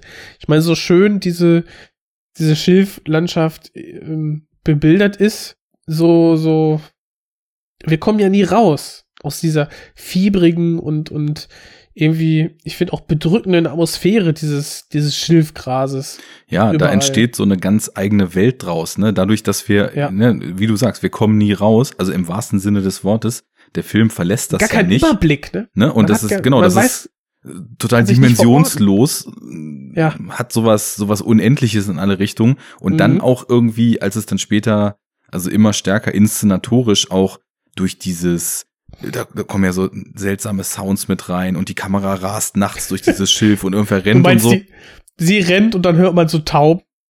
Ja, so ein komisches Vogelgezwitscher irgendwie. Also ich, ich konnte das jetzt irgendwie, ja? Tauben Ich ausgemacht. Kann, Nein, waren, waren ich- glaube ich, welche, hast du recht, ja. Also, es Aber- könnten welche sein, ich weiß nicht, ob es wirklich, vielleicht war es auch irgendein Musikinstrument, aber ich finde, das hört sich einfach 1A an wie Taubengegacker. Ja, es, es war ja dieser, dieser ähm, Score mit, also diesen, ich weiß gar nicht, wie dieses ähm, alte Zupfinstrument heißt, was man so in dieser typischen japanischen Period-Piece-Film-Musik Ja. immer so verortet, ne? Weil ich weiß Du meinst dieses ähm, Zitterartige, nur langgezogen, was du auf, der, Ja, ja, auf genau. Schoß spielst, ne? Vielleicht heißt es auch Zitter, ich, ich weiß es nicht. Ja, da ist ja zumindest auch so ein, so ein atonaler Score hier im Film, der sich dann also einfach mit Ja. Wind und von mir aus dem Taubengegurre und so einer weiteren äh, Und- mit so Klängen zu sowas aufbaut. Genau, die, die Trommeln Trommeln peitschen das an. Da hast du einfach irgendwie, also da, da wird das dann auch zu so einem surrealen Gefängnis, dieses Feld Mhm. irgendwann, ne? Und na, da, man hat auch das Gefühl, dass sie selber dann irgendwann so an einem Punkt sind, wo es überhaupt nicht mehr möglich wäre, da auszubrechen, wenn sie es dann wollten. Am Anfang sieht man ja diesen Fluss noch und so ein anderes Ufer. Mhm. Und das zieht sich dann immer stärker auch in dieses reine Schilf zurück. Ähm, Stimmt, wir werden immer, immer kleiner. Also am Anfang haben wir dann noch, ähm, irgendwann kommen ja auch ähm, Krieger, die aber zu Anfang auf zu Pferd sitzen, mhm. dann im Fluss weiterkämpfen, kommen rüber, werden dann von den Frauen und vom Ichi, äh, ne, Hachi getötet. und dann passiert ja eine lange Ichi war ein Zeit. anderer Killer. Hast mich erwischt. Und äh, Würde aber auch Genau, jetzt dann- in einen Monat passen. ja, stimmt. Und dann, genau, wird's quasi, dann haben wir lange Zeit keinen Einfluss mehr von außen. Wir haben quasi immer nur da, das, den inneren Zirkel dieser, dieser drei, drei Personen, wo sich dann alles drum spinnt. Wir verlassen dieses Schilf nicht. Und dann, wenn dieser ähm, japanische General kommt, dieser Samurai-General, der ist plötzlich da. Ja. Ne? Wir sehen nicht, wie er kommt. Und das Erste, was wir von ihm wahrnehmen, ist auch nur, ähm, ich glaube, die Spitze seines Speeres durch, ähm, durch das Strohdach des Hauses. Mhm. Was ja Und, so, eine, äh, so ein Anklang an den Anfang des Films auch ist, ne? Wie die Speerspitze so kommt. Stimmt, ja, richtig. Genau. Ja, und dann sehen wir auch nur ähm, quasi diese Dämonenmaske, ähm, zu der wir, zu der wir gleich auch noch was sagen können. Ja. Ähm, ja. Und dann wird's quasi immer surrealer. Und ich finde dieses Finale, das ist noch mal, da zieht der Film noch mal richtig an, Mhm. was der Film auch gebraucht hat, aber der verdient sich einfach dieses, ja, fast übersinnliche irgendwie, äh, verdient er sich ganz gut. Weil wir dann nur noch, wir spielen in der Nacht, wir haben eigentlich nur noch, es ist nur noch schwarz, wir haben ähm, Reflexionen des Schilfes, irgendwie, die den, die Umgebung noch darstellen und dann einfach diese zwei oder diese Personen, die wir dann sehen, die, die in diesem Licht- und Schattenspiel dann agieren. Mhm. Und das ist schon echt stark. Ja, total. Visuell 1A. Und bei Nacht ist ja diese Orientierungslosigkeit auch noch viel stärker. Du hast ja den ganzen Film über fast nie Einstellungen, wo die Kamera sich mal aus diesem Schilf rauslöst. Es gibt ein paar Mal was, wo so in Richtung Horizont geschwenkt wird. Und ähm, es gibt auch ein paar Mal oder einmal diese Einstellung, wo irgendwas brennt außerhalb dieses Feldes, wo die Kamera dann auch so ganz weit weg filmt. Aber ähm, du bist dann, also du, dadurch, dass du diesen Orientierungspunkt, Horizont und so weiter bei Nacht dann auch gar nicht mehr hast, verengt sich das irgendwie auch immer stärker, wie wir vorhin schon meinten. Was ich ja ganz äh, abgefahren finde, ist auch, was du eben angesprochen hast, so das Thema äh, übernatürliches Element, weil irgendwie so ein bisschen gibt es das ja schon, aber ich finde, dass der Film eigentlich gar nicht so viel einem, außer das, was mit der Maske dann noch passiert, ähm, so inhaltlich hinwirft, sondern das wirklich über die Stimmung und über die Form Nun, irgendwie ja. schafft, einen Find- so fühlen zu lassen. Finde ich auch. Das ist ganz viel die Stimmung. Du kannst eigentlich auf der Textebene kannst du alles äh, ja normal erklären, ja. Mhm. Aber dadurch, dass wir diese reduzierte Inszenierung haben, den den Score, wirkt es irgendwie surreal, irgendwie mehr als natürlich. total. Ähm, auch ganz spannend, äh, du hast das vorhin so als Emanzipation, glaube ich, bezeichnet, dieses Mhm. hingezogen fühlen der Tochter zu dem Hatschi. Ähm, ja, so weg von der, von der Mutter Ja, vor genau. allem. Und dieses, ne, ich möchte meine, meine Sexualität irgendwie ausleben. Ne, Und als er wiederkommt, Befreiung. ist er ja erstmal so ein relativ schwieriger Typ, begafft die beiden auch so, ah, da sind Frauen lang keine mehr gesehen, nach dem Motto. Die ne? Szene, ja, aber ey, die Szene ist auch wieder Paradebeispiel, wie gut dieser Film meiner Meinung nach dann mit, mit Bildern umgeht. Also, du meinst doch, wie er ankommt, ne? Hm. Dann sehen wir dann die, äh, die jüngere der beiden Frauen, wie sie quasi Wäsche wäscht, beziehungsweise gerade ausklopft. Und dann sie sieht ihn, bemerkt ihn, wid- widmet sich aber wieder ihre, ihre Arbeit. Er sieht sie und ne, kommt sie quasi immer näher. Und dann haben wir einen Blick auf, auf sie und ihrem Oberkörper. Dann geht die Kamera zu ihm. Und dann sehen wir quasi erst den Schritt von ihm und die Mhm. Kamera, wie sie nach, nach äh, rechts ähm, quasi schwenkt. Und dann sehen wir halt den Fisch. Und dann wieder sein, ich glaube, sein, seine Augen und dann Schnitt auf ähm, quasi ihre, ihre Brust, ihre, ihr Oberkörper im Prinzip, wie dann quasi der Kimono oder ja, ist, glaube ich, ein einfacher Kimono, ähm, dann ein bisschen Dekolleté frei, frei gibt. Und dann, dann ist einfach alles klar. Ja, ja. Aber wichtig finde ich, ist dabei, also zum einen, dass, obwohl wir jetzt in den 60ern sind, wo ja eben also auch noch deutlich mehr, deutlich mehr patriarche Strukturen äh, den Ton angegeben haben und einfach viel, viel geht- stärker diese. Es geht züchtiger daher, okay?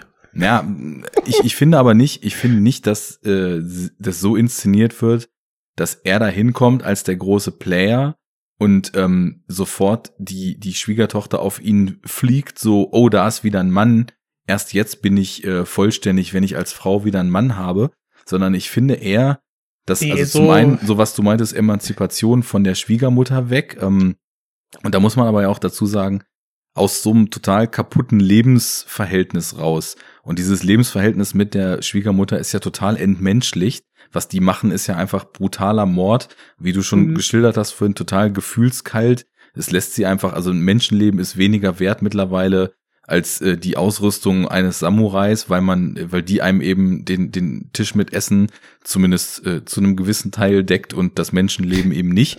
Und dieser Ausbruch und dieses Erwachen der Sexualität zwischen den beiden ist irgendwie, finde ich, auch auf so eine ganz krude Art und Weise so ein Wiedererlangen der Menschlichkeit in dem Film.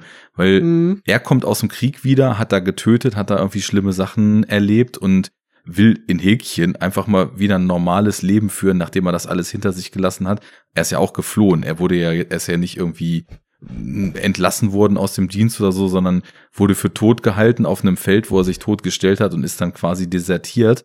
Aber selbst dieses komische, dieser Mikrokosmos dieses Feldes ist ja ein normaleres Leben als das, was er da im Krieg erlebt hat. Und sie schafft es irgendwie, sich aus diesem kaputten, übergriffigen, nur durch Mord irgendwie weiter am Laufen gehaltenen Leben rauszuholen und mit ihm dann anzubandeln und da irgendwie so ein Stückchen Menschlichkeit wieder zu erwacken, äh, zu, zu erlangen. Und das ist irgendwie auch ganz spannend, wenn man das in Relation setzt zu dieser Vorlage, die es da gab. Hast du das mal irgendwo aufgeschnappt, dass da es eine buddhistische Fabel gab, auf der dieser Mhm. Film so lose basiert? Genau, die hat der, ähm, der Regisseur Shindo ähm, irgendwie, ja, umgeschrieben, anders arrangiert. Ähm, daher kommt ja auch die, diese Maske, der, also die Maske der äh, Hanya, der, der bösartigen Frau, die irgendwie auch neben Bösartigkeit auch irgendwie Neid und irgendwie so ähm, verdeutlichen soll. Und ähm, genau, geht's nicht darum, dass, dass eine Frau mit Hilfe dieser Maske eine andere Person von einem buddhistischen äh, Tempel fernhalten will. Ja, genau. Das Setup ist ähnlich. Es geht auch um eine Schwiegertochter und eine Schwiegermutter. Und die Schwiegertochter ist halt, also findet Buddhismus ziemlich cool und geht halt immer in Tempel beten. Und ähm, dann möchte die Schwiegermutter sie davon abhalten, weil sie findet das nicht so cool. Und es ist dann wirklich so wie im Film. Sie sucht dann diese Maske und äh, wartet wohl hinter irgendeinem Stein oder hinter einem Baum auf dem Weg zum Tempel auf die äh, Schwiegertochter und da gibt's dann tausend Auslegungen von, aber in der ursprünglichen Fabel, so sagt man, ähm, erschreckt sie die Tochter so sehr, dass die, also ist jetzt irgendwie schwierig, vielleicht habe ich es auch falsch verstanden, es stand eben scared to death, also kann eben einfach bedeuten, wirklich, dass sie gestorben ist vor Schreck oder es kann bedeuten, dass sie halt einfach nur sich äh, krass ins Höschen gemacht hat durch den Schock, weiß ich jetzt nicht, wie es gemeint war. Auf jeden Fall ist es dann so, dass aufgrund dieser dieses bösen Aktes, den die Schwiegermutter dort äh, begangen hat, sie diese Maske nicht mehr abkriegt, genauso wie es im Mhm, Film hier genau. dann auch ist. Das geht ja auch schon dem Samurai so und äh, der der Schwiegermutter dann auch und irgendwie kommt sie dann wohl an den Punkt, dass sie so verzweifelt ist, was sie getan hat, dass sie dann doch zu Buddha betet und die Fabel zeigt uns dann, wie unglaublich gütig und vergebend der Buddha sein kann. Also aus dem Shin-Buddhismus kommt das, ähm, dass er, dass er ihr dann äh, doch vergibt und zumindest wenn sie zu Buddha betet, kann sie die Maske dann doch wieder abnehmen. Ähm, das ist so die ursprüngliche Geschichte. Und der Regisseur des Films, äh, der Shindo, ähm, hat dann eben gesagt, also ich, ich habe so weit umgeschrieben, dass für mich das auch ein schöner Spin, dass das Beten zu Buddha die erwachende Sexualität ist, mit der die Schwiegermutter ein Problem hat. Und äh, Stimmt. hab das Ganze dann äh, etwas, etwas umgemodelt, so als Basis für den Film. Genau. Und diese, der Titel kommt ja auch daher. Ne? Oni Baba. Also Oni steht dann für Dämon. Und äh, ja, Baba, alte Für den Frau. Baba halt, ne? Babahaft zum Befehl. Oder Babadook. ja, oder Babadook. Ja. Ja, so oder so. Dämon und alte Frau bilden quasi das, das Wort Onibaba. Und selbst William Friedkin, also der Regisseur von Der Exorzist, sagte mal im Interview, dass Onibaba ihn sehr beeindruckt und äh, geängstigt hätte. Kannst du das denn auch sagen? Ähm, ich kann 50 Prozent dieses Satzes unterschreiben, denn der Film hat mich auch sehr beeindruckt. Geängstigt, aber nicht. geängstigt. Nein. Also Genau. das ist dann wirklich so der Punkt, da ist man ja heutzutage einfach anderes gewöhnt. Ähm, Ja, da, da schwingt halt, wie gesagt, ne, so ein so eine ganz subtile Surrealität, die man sicherlich auch auf einer gewissen Weise beklemmend empfinden kann mit. Und wenn man das reflektiert, was die da tun, dann, dann sind das auch wirklich sehr düstere Themen, die der Film auch behandelt, wie also auch wieder im Kern, was Krieg aus Menschen macht, wo es einen hinbringt, dann Armut wird reflektiert, irgendwie zwischenmenschliche kaputte Verhältnisse werden behandelt. Also es Aber- sind alles ja, schon aber dadurch, dass, ja, aber es ist ja, es ist ja alltäglich inszeniert. Die Ja. schrecklichen Taten, die die beiden begehen, ist ja Alltag für die und die ziehen ja quasi gar keine Miene mehr dabei. Und das ist ja eigentlich das Schlimme daran. ja, Die Situation, finde, in der sie leben. das haut auch rein. Aber tendenziell, also ja, Angst kriegt man jetzt Angst, vor dieser nee. Maske nicht unbedingt. Also ich finde schön, wir haben da auch so dieses Trope dieser Scream, äh, Scream Queen. Also die junge Frau, die dann äh, sehr stark geängstigt ist und es quasi dadurch ein Ventil findet, in dem sie schreit und wegläuft. Das haben wir hier auch. Ähm, also check diesen äh, Trope eines Horrorfilms erfüllt der sehr gut, ähm, zumindest zum Schluss. Aber ja, wie du sagtest, das äh, da ist die Inszenierung äh, heutzutage schon ein ganzes Stück weiter. Das und oder ich bin ähm, intensiveres gewöhnt als das Finale von von Onibaba. Ja, aber beeindruckend schon, weil also für mich ist es ein Film, der auf ganz vielen Ebenen total stark, ähm, also sowohl formell als auch inhaltlich mit so Kontrasten arbeitet. Ähm, keine Ahnung, du, du hast irgendwie in der Form, du hast ganz oft Close-ups, die den Figuren total nah sind. Mhm. Du hast aber auch diese weiten Shots dort äh, in der Natur, die aber trotzdem auch wieder was Begrenztes haben. Das ist ziemlich stark gelöst. Du hast sowieso eine sehr, sehr starke Kameraführung, teilweise Handkamera. Deswegen kam ich da vorhin irgendwie auch auf diese Nouvelle Vague-Vergleiche, die ja dann auch von Film Noir beeinflusst waren. Und dann kommt hier diese Handkamera auch so langsam rein. Du hast irgendwie diese Isolation und diesen, diesen Verlust von Menschlichkeit im Kontrast mit dieser Sexualität, dem sexuellen Verlangen und den dann doch sehr menschlichen Urinstinkten. Du hast irgendwie die krasse Gewalt und äh, die weiblichen Attribute, die so gegenüberstehen. Also das, da, da sind total viel ähm, Themen so in beiderlei Richtungen ausgeleuchtet und irgendwie erfasst. Und deswegen finde ich das, also es ist definitiv ein Film, äh, wo ich richtig Bock habe, den auch über die Jahre immer mal wieder zu gucken, weil es irgendwie sowohl formell als auch vom von dem, was er hergibt, irgendwie sehr gelungen und sehr vielschichtig und sehr auch trotzdem, trotz der vielen Aspekte, voll aus einem Guss ist. Auf jeden Fall, das finde ich auch sehr aus einem Guss, hat einen sehr, sehr starken visuellen Stil, der mir auch sehr gefällt.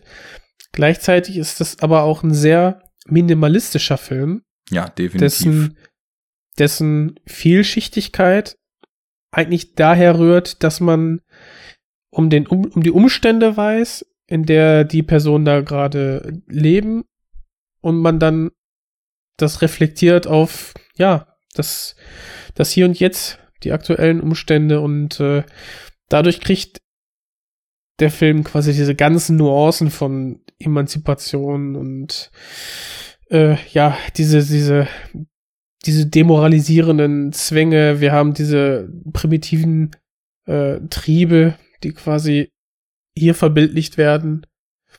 Ähm, und das finde ich visuell ganz toll dargestellt. Ich finde, der hat eine super dichte Atmosphäre, dieses fiebrige ähm, bis hin zum nicht verortbaren ähm, ähm, Durcheinander im Prinzip, wo sich einfach nur Personen in sich bewegendem Schilf befinden.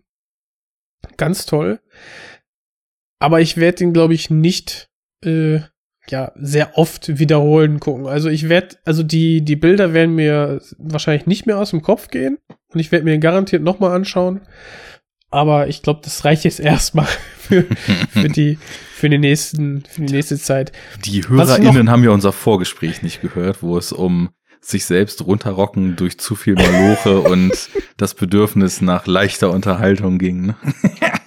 genau. Was ich, was ich noch, aber jetzt mal hands down, ich fand's richtig schön, diesen, also heutzutage wäre das ein Arthouse-Film und das Geile ist, du könntest den so eigentlich genauso drehen. Der ja. würde nichts an Aktualität verlieren. Mhm. Man könnte genau das gleiche drüber sagen. Das wäre jetzt irgendwie, ne, wie ich schon sagte, so ein, so ein Arthouse-Film, wo man einfach akzeptieren muss, dass irgendwie in der Mitte des Feldes ein super tiefes Loch ist, das äh, alles und jeden verschlingt, wenn man da hineinfällt, ist das quasi das sichere Todesurteil. Äh, ja, ist halt so, muss man akzeptieren. Ich, was ich aber noch sagen wollte, ganz interessant, wir haben in dem Film einen Dialog darüber, dass wenn die junge Frau quasi weiter den Hachi sieht, sagt die Mutter, äh, macht quasi, macht ihr dann so ein bisschen Angst, dass sie da ja in die Hölle kommen würde. Ja. So, ähm, wurde jetzt so übersetzt, vielleicht äh, gibt es quasi, das weiß ich halt nicht, äh, ob es da auch irgendwie sowas wie eine Höllenvorstellung gibt im, äh, im Buddhismus oder so. Ansonsten glauben die ja an, ja, Dämonen. Ja, es gibt ja sowas wie, also in, in dem Bardo Tödröl oder wie das heißt, dieses tibetische Totenbuch. Da gibt es ja, also du kannst ja in so verschiedenen Layern wiedergeboren werden. Und ähm, ich glaube, der niedrigste hat auch so eine Art Fegefeuer-Charakteristik. Also wenn du es mit deinem Karma so verkackt hast, dass du irgendwie nicht mal mehr der Küchenschabe würdig bist, dann gibt's glaube ich noch einen drunter, aber es kann auch totaler Schwachsinn sein. Also ich meine Also ich grade, hätte das jetzt nur vom Hinduismus, also Hinduismus äh, gekannt, aber ja, vielleicht. Bin ich jetzt ähm, völlig bekloppt und das Bardo Tönrol ist gar nicht aus dem Buddhismus? Es wäre mir zuzutrauen. Es wäre mir zuzutrauen. Yeah, well, a mind is a terrible thing to waste. Was ich sagen wollte zur Hölle, sie macht ja Angst mit der Hölle, dass ja. sie da reinkommen würde. Und die Beschreibung ist, es ist ein, ein, ein Platz, wo Feuer und Hitze allgegenwärtig ist, überall sind Nadeln und äh, ja, quasi, äh, Schmerz oder so. Mhm. Und so wie das Feld inszeniert ist, Mhm. Ja. ist das die Hölle? Sind sie in der Hölle? Weil wir haben eine Hitzewelle, die beiden Frauen sind quasi bis zum Finale, wo wir dann quasi ein Gewitter haben und sich alles entlädt, buchstäblich, und auch die Abkühlung kommt. Bis dahin haben wir, ja, Hitze, die beiden Frauen leiden halt drunter und die, das Schilf ist, wir haben die ganze Zeit die Nadeln und einmal äh, versinnbildlich durch das äh, äh, Ziehen am Schilf durch Hachi und diese äh, Fleischwunde, die er davon trägt. Das ist unsere Hölle, in der sich die beiden befinden. This is making sense. This is making a lot of sense. Thank you very much. nee, super, äh, super. Also das, das passt auch nochmal perfekt zusammen. Und was ich unbedingt noch erwähnen wollte, es passt jetzt gerade noch ganz gut rein. Du hast ja noch beschrieben, wie sie ihr Angst macht vor der Hölle.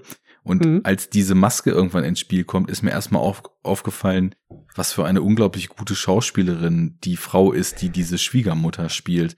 Ähm, weil ja in der ersten Hälfte des Films werden ja kaum Emotionen zugelassen und beide sind so eine kalte, entmenschlichte Fassade, die sich selbst ja auch gar keine Emotionen im Leben mehr zustehen.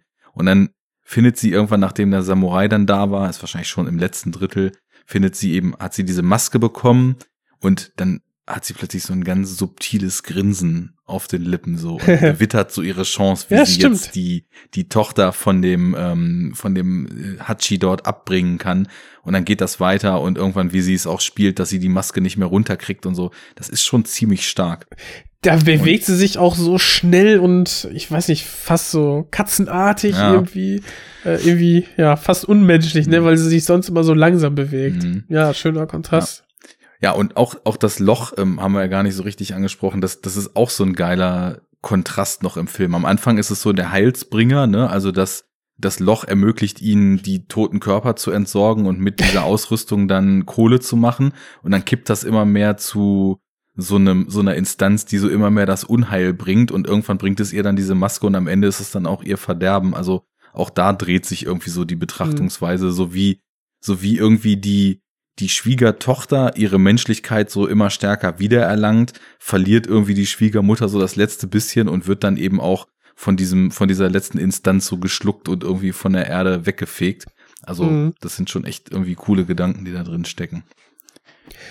Ja, und es funktioniert im übertragenen wie im textlichen Sinne. Ähm, sie wird bestraft für ihre, ihre Lügen und das, das Verhöhnen der, der Götter eventuell. Oder sie hat einfach sich mit dieser schlimmen Hautkrankheit angesteckt. Ja, genau, da geht sein. auch wieder beides, ne? Das, da weiß man Ja. dann nicht, gibt's hier ein übernatürliches Element oder nicht. Eins wissen wir, ähm, sie findet das nicht gut, dass ihre Schwiegertochter mit dem Hachi anbandelt. Sie halten nicht viel von Männern, hm? Schade, das merkt man. Und das war's, glaube ich, zu Onibaba, oder? Boah, geil!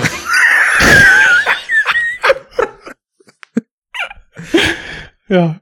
By Oh the way, äh, sie hat diesen Samurai übrigens ins Loch äh, fallen lassen und ist dann, nachdem er so gut wie tot war, runtergestiegen und hat sich die Maske gestohlen. Falls Leute sich jetzt fragen, hey, wie kommt sie an diese Maske und den Film nicht geguckt haben. Ja, aber den Film sollte man gucken. Und ich weiß ja, dass ähm, Das ist aber Arthouse. Ja das natürlich Ist nicht jedermanns Sache. natürlich. Ähm, und es ist vor allem auch, ähm, also die Art, wie wir ihn jetzt geguckt haben. Ich meine, aufgrund der deutschen Film-Synchro-Kultur ist es ja nun mal auch so, dass viele Leute irgendwie Untertitel scheuen. Und so mit einem UK-Release, äh, japanisch mit englischen Untertiteln irgendwie sich einen Film anzugucken, das ist dann halt auch schon, wenn man das nicht oft macht, eine Challenge. Aber den Film gibt's sogar auf Blu-ray in einer deutschen Veröffentlichung. Der kam, glaube ich, bei Filmjuwelen raus. Der Film ist so gut inszeniert und es wird so sparsam mit, mit also Dialoge, klar, die nehmen nachher zum Ende ein bisschen zu, das stimmt. Ja. Aber ohne Mist, äh, bei dem Film kann man das auf jeden Fall auch auf Englisch lesen und mitbekommen. Ja. Bis ins kleinste Detail. Musste man bei Harakiri schon ein bisschen mehr. Genau, hier haben wir quasi bei Unibaba äh, so gut wie, ja, we- wenig Text und sehr viel Bild. Und bei Karakiri haben wir fast das komplette Gegenteil, wo dann äh, er zum Ende hin weniger gesprochen wird und vorher, ja, sehr viel erzählt. Also es ist ja, also man hätte es ja, also die Filme, ähm, die wir uns hier ausgesucht haben, passen ja wieder perfekt zueinander. Äh, Und vor allem, gleiches, ich, gleiche Entstehungszeit, Ja. ähm, feudales Japan und ähm, ja, wir haben quasi ein, ein Abriss, ein, eine Darstellung des, des ähm, also innerhalb dieses, dieses Bürgerkriegs, beziehungsweise am Ende des Bürgerkriegs oder in der Friedenszeit. Wie kommt das arbeitende, einfache und niedere Volk damit klar? Und wie kommen die Krieger damit klar, wenn plötzlich Frieden ist? Ja, ähm, und das Witzige war, ich habe halt so gedacht, als ich das vor zwei Jahren da für den Japanuary 2019 kompiliert habe, dachte ich Du so, meinst die Folge 1? ja, ja, also für den für den Podcastplan. Also es war ja geplant, ein, äh, dieses dieses ähm, Kitano Double, ein, ein äh, Kurosawa Double und dann wollten wir ja noch ähm, eben hier das Klassiker Double machen. Und mir war tatsächlich, ich dachte halt Onibaba, ich wusste so wenig darüber, ich dachte halt, das ist irgendwie so ein Dämonenfilm. Und als ich den Dachte Film dann auch, ja. geschaut habe und wusste, okay, es geht also bei der Maske und so weiter und auch in der Zeit und in dem Krieg um Samurai, habe ich mir schon wieder eingefeixt, wie irgendwie aufgrund von ja zwei Klassiker, die ich ungesehen im Regal stehen habe, lass uns da mal einen Podcast drüber machen. Es Das wieder wie wieder Faust passt, auf ne? Auge zusammenpasst. Ist echt gut, ey. Wir sind einfach super. I'm tired of winning. ja, genau. Aber weißt du, wir haben die zweite Folge. geil, ey. Unnormal, ey. My wallet's too tight for my 50s. Genau. Gut, Harakiri. Ähm, wenn man das Schriftzeichen, nachdem der Film benannt ist, wörtlich übersetzt, müsste es eigentlich Seppuku heißen. Wahrscheinlich Genau, und anders Harak- ausgesprochen. Ja, Seppuku, ja. Ist halt auch ein äh, Move gewesen bei Soul Calibur. Da gab es nämlich so einen gefallenen Samurai, Ronin, so halbtot, so eine Mumie. Die konnte auch quasi dann sich selbst erstechen und dann äh, den Gegner direkt hinter sich. Mhm. Mir Kleiner kommt das auch Side-Fact. bekannt vor. Side Fact. Ja, die, die Samurai-Kultur und aus ihnen hervorgegangene Filme haben ja auch in die Game-Kultur ziemlich stark reingestrahlt. Ne? Total. Also im Endeffekt, ähm, vor zwei Jahren kam ja Sekiro von From Software, der das in der in Mechaniken etwas ähm, eingedampfte äh, Samurai-Spiel von From. Jetzt gerade haben wir letztes Jahr Ghost of Tsushima gehabt. Also das Tsushima. Tsushima. Gut. Ich, ich bin da raus, was ich Japanisch sprechen immer- betrifft. Ja, ich eigentlich auch, aber ähm, wenn ich, wenn mir einmal schon so gesagt wird, wie es ausgesprochen wird, dann bin ich dabei. Dann spiel hier mal den Oberlehrer. You walk around like you're Mr. Cool. Oh yeah. ähm, Die Leute kommen einfach ihrer Arbeit nicht nach, weil die, weiß ich nicht, zu dumm sind oder was.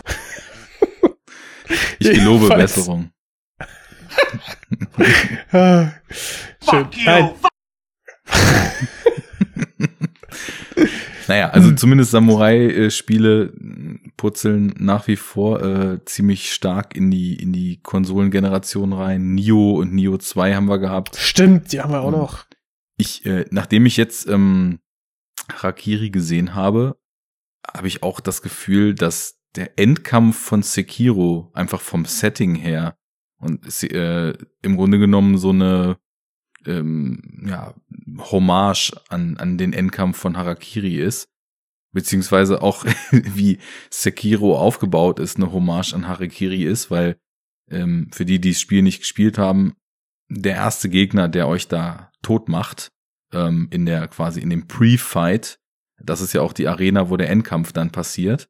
Und äh, insofern macht das Spiel eine Klammer auf und äh, so ist es ja auch in Harakiri. Das, es beginnt mit der Einstellung, mit der es aufhört. Also selbst da Mhm. ist irgendwie das Zitat vorhanden. Naja, ähm, willst du uns wieder die Ehre geben? Ja, ich versuch's. Genau, also wir sind wieder in der Feudalzeit. Ähm, und der Film spielt diesmal zum Anfang des 17. Jahrhunderts in Japan. Ähm, und ja, nach drei zunächst ungeklärten gewonnenen Zweikämpfen kommt quasi ein Samurai.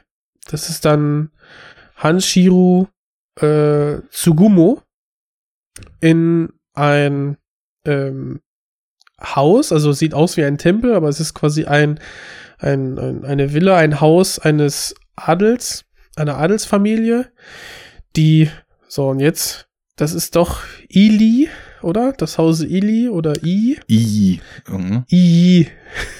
Und ähm, ja, bittet darum, dort den rituellen Selbstmord, also Seppuku, zu begehen. Ähm, nur zur Klarstellung, Harakiri heißt dann, ist eigentlich nur die, die, die Art und Weise, wie Seppuku durchgeführt wird. Also quasi das Aufschlitzen des Bauches. Das Ausweiden.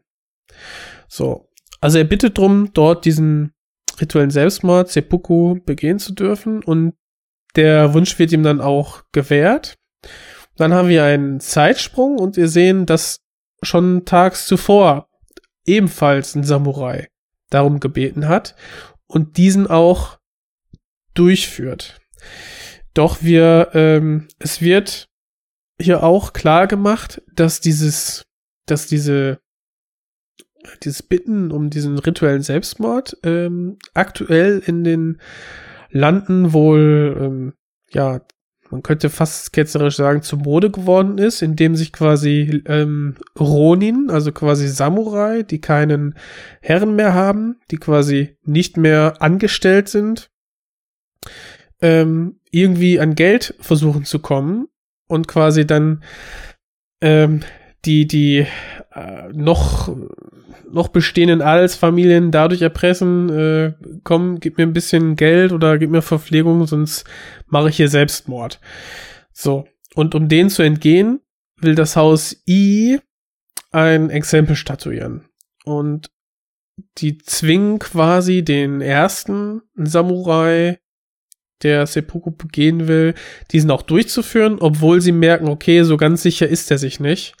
Und dann nimmt das richtig hässliche Form an und äh, ja, im Prinzip wird dieser junge Mann genötigt, sich dann selber umzubringen, obwohl er es vielleicht gar nicht mehr will.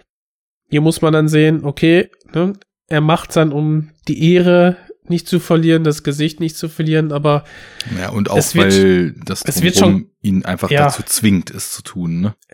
Jeder fragt sich ja, aber dann geh doch einfach. Aber er fühlt sich ja aufgrund dieser hatten wir ja auch gerade schon im ersten Film der der ja sozialen Zwänge und eben wir haben hier ein, ein Adelshaus mit noch angestellten Samurai, also quasi Krieger, die natürlich in der Übermacht sind, ihm gegenüber. Ja. Und dieser Selbstmord ist sehr, sehr schmerzhaft. Wir sehen ihn in der gesamten Länge und ähm, ja, kriegen quasi mit, mit welchen Qualen er dieser Mensch sich dann umbringt. Dann gibt's wieder einen Zeitsprung und wir erfahren, wie quasi der zweite Samurai, der völlig überraschend äh, weiß nicht, eine Woche oder Tage später ebenfalls in diesen gleichen Innenhof kommt, um dort Selbstmord zu begehen, wie die beiden zusammenstehen. Äh, also wie die Beziehung zwischen den beiden und was sie für eine Beziehung hatten, vielmehr. Das erfahren wir dann quasi in Rückblenden und Erzählungen durch den älteren Samurai, also durch Hanshiro äh, Tsukumo. Mhm. Und ich finde, dieser Film ist auch, ja, was, was Besonderes in dem Sinne, dass er sehr, sehr schön gefilmt ist, sehr ruhig und äh, ja, zum Ende hin immer interessanter wird und richtig spannend und ja, sich in einem richtig tollen Finale entlädt. Aber das ist so ein klassischer Slowburner. Oh ja. Habe ich auch Er so beginnt- empfunden. Ja. Er beginnt ruhig, interessant, du musst am, am Ball bleiben, er wirft Fragen auf und du wirst so belohnt, wenn du quasi, ja, wenn du diesen Film guckst. Ich muss gestehen, ich habe ich hab den äh, ähm, abends angefangen und ähm, habe gemerkt, boah, ich, ich schaff's nicht.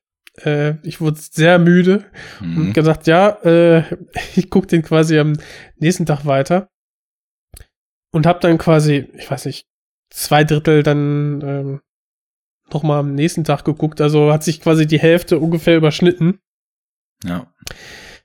Ganz, also kein, also ich kann jedem nur nur empfehlen, sich die Zeit zu nehmen. Also der geht knapp über zwei Stunden und sich ähm, ja diese diese tolle Geschichte dann einfach zu geben, weil jetzt komme ich äh, zu dem zu dem Punkt.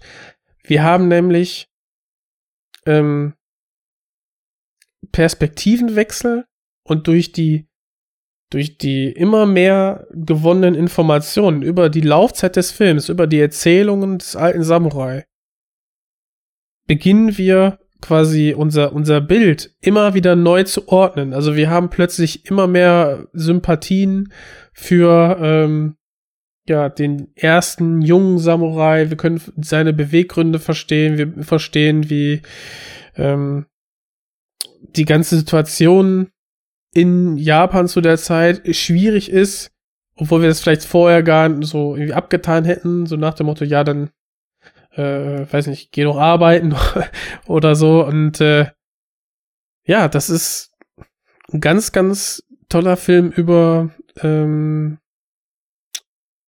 Empathie und, und äh, ja, Blickwinkel. Ja, genau. Perspektive hätte ich jetzt auch gesagt. Ne? Perspektive und der Blick auf die Dinge und wie so ein totaler Prototypfilm von dieser Art. Ich habe eben total lang gegraben, was mir so für modernere Beispiele einfallen und da sind irgendwie so 10, 15 Stück in Greifnähe, aber ich komme irgendwie nicht so weit. So Filme, die einem erstmal so ein Bild vorsetzen und du kriegst dann so mit Salami-Taktik immer mehr Infos und genau wie du sagst, jedes Mal ordnet sich das Bild neu und jedes Mal hast du einen, einen völlig krassen Perspektivwechsel und am Ende steht irgendwie ein ganz anderes Bild als das, was am Anfang so simpel schien. Und äh, du merkst eben, die Dinge sind gar nicht so simpel und die Dinge sind sogar sehr kompliziert und die Zusammenhänge. Und das Mhm. äh, exerziert der wirklich von Meisterhand durch, kann ich wirklich nur sagen. Also das ist echt, echt stark gemacht, wie du am Ende des Films in einem völlig anderen Szenario bist als am Anfang. Ähm, über die Erzählung, über diese Rückblenden, über auch Bilder zwischendurch, ähm, wie sie komponiert sind, Blicke, Gesichter, dann eben auch ähm, Sympathien entwickelst, Abneigungen entwickelst und sich wirklich ein, ein schweres und, und auch wirklich bewegendes Drama entspinnt. Echt äh, ziemlich stark. Mir ging es übrigens genauso, also ich habe ihn zwar in eins geguckt, aber äh, auch ähm, ja der, so ein langsamer Film und dann ne die eben schon geschilderten Ausgangsbedingungen viel geknechtet irgendwie und dann eben noch einen eher anspruchsvollen, eher langsamen Film äh, gucken. Das kann dann schon zur Challenge werden, aber es war dann trotzdem so, obwohl ich ein bisschen kämpfen musste äh, gegen die eigene Müdigkeit, dass ich überhaupt nicht das Gefühl hatte, dass es sich zieht, sondern dass es eher so war, dass ich mich geärgert habe, scheiße, warum bin ich so müde? Ich will wach sein, ich will das mitkriegen, was da passiert. Und, ähm, Und es ist wirklich, also dadurch, dass ja so viel gesprochen wird und es wirklich wichtig ist, ähm, quasi die Details mitzubekommen, ist es gerade im etwas müden und angeschlagenen Zustand natürlich schwierig, weil zum einen sind die Untertitel sehr schnell gewesen und äh, ja, du willst ja auch die die schönen Bilder noch genießen, ne? Deswegen, das ist wirklich schon herausfordernd. ja, aber da, ähm, ja, es ist wirklich nicht wirklich, nicht wirklich förderlich, wenn man dann äh, so ein bisschen durchhängt. Aber Ja. wie gesagt, also bei mir hat sich trotzdem irgendwie noch ähm, zu so einem zu so einem sehr coolen Filmerlebnis dann Auf zusammen jeden Fall. gekittet am Ende. Du hast ja gerade gesagt, die fällen gerade irgendwie so Beispiele. Mhm. Ich finde, also ich habe letzt, also dieses Jahr gesehen auch ähm, tödliche Entscheidung. Before the Devil Knows You're Dead. Ja, der Sidney Lumet-Film, ja. Genau, Sidney Lumet, genau. Mit äh, Philip Seymour Hoffman, Ethan Hawke und Marissa Tomei. Und da hast du auch immer an bestimmten Punkten eine Rückblende. Und dann kannst du quasi diese, diesen einen äh, missglückten Überfall, kannst du dann immer besser einordnen. Mhm. Ja. Und das ist so das, das gleiche Prinzip. Irgendwie. Ja, Wobei, ähm, wobei ich jetzt sagen muss, dass mir ähm, ja der Harakiri äh, sehr viel besser gefallen hat. ähm, ja, genau. Oder ähm, der Vergleich hinkt ein bisschen, aber die zwölf Geschworenen, da hast du ja auch eigentlich immer eine, eine Diskussion und jeder, der was dazu beitragt, sorgt dafür, dass sich die, dass sich das Bild Ja. immer weiter komplettiert. die Assoziation hatte ich beim Schauen gestern, weil du hast auch ähm, in dem Film hier, ist es dann ja so, als der, als der nächste, also als der eigentlich, die eigentliche Hauptfigur, der Hanshiro Tsugumo, ähm, dort in diesem, ja, in diesem, was ist es denn eigentlich, Anwesen, nennen wir es mal, ähm, Ja, da ja. vorspricht und reingelassen wird und dann in diesem Innenhof schon auf der Matte, wo er sein Seppuku begehen soll, schon in der entsprechend knienden Pose verharrt und um ihn rum eben die sowohl diese in den in den Untertiteln hießen sie ja Retainer. Sind das dann nicht auch irgendwie Leibeigene? Also ich ich war da nicht so ganz firm mit dem Wort. Also auf jeden Fall die Soldaten des Hauses und ähm, Genau. die Leute die da die Strippen ziehen alle so um ihn rum angeordnet sind das hat ja was total Kammerspielartiges auf diesem Hof und ähm, wir verlassen den Hof dann ja auch wirklich nur in Rückblenden, beziehungsweise wir verlassen dieses ganze Anwesen nur in Rückblenden.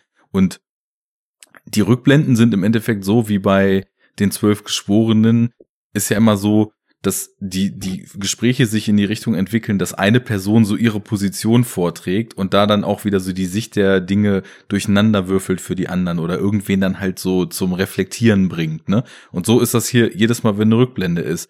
Du kriegst was gezeigt und plötzlich guckst du schon wieder ein bisschen anders auf die Dinge. Das, Mhm. das war auch so eine direkte Assoziation, die ich hatte, das stimmt. Ja, ansonsten komme ich aber trotzdem nicht drauf, ähm, was mir da so für Beispiele einfallen müssten eigentlich, wo über Rückblenden irgendwie so, so, so ganz andere Bilder entstehen. Ja, weiß ich jetzt auch nicht äh, spontan mehr. Ähm, was ich ganz äh, interessant fand, ist, also der Regisseur äh, war jetzt hier ähm, Masaki Kobayashi und ja, den Namen Kobayashi, äh, den hat man Beim Skispringen schon mal gehört, ja. bei, beim, beim Skispringen. da gibt's auch einen bekannten Skispringer. Okay, Nicht, ja, dass ich jetzt also Skispringen-Fan bin, aber das habe ich mal aufgeschnappt. Da, bin ich raus. Mhm. Ähm, ja, der hat jetzt nicht ganz so viele Filme gemacht, äh, also waren jetzt irgendwie 22 an der Zahl, aber der, der Screenwriter zu Harakiri, Der hat ein Ähm, Resümee. auf jeden Fall. So, das ist, ähm, Shinobu Hashimoto. da ist er, genau. Shinobu Hashimoto. Der unter anderem gemacht, also auch geschrieben hat, Rashomon, die glorreichen Sieben, die verborgene Festung. Die sieben Samurai meinst du, ja. Ach so. ja, meine ich. ja, ist ja nur das Remake dazu. Genau. Die Genau. sieben Samurai. Und Mhm. die glorreichen sieben Wahnsinn, ne? Was da alles. Mhm. Genau.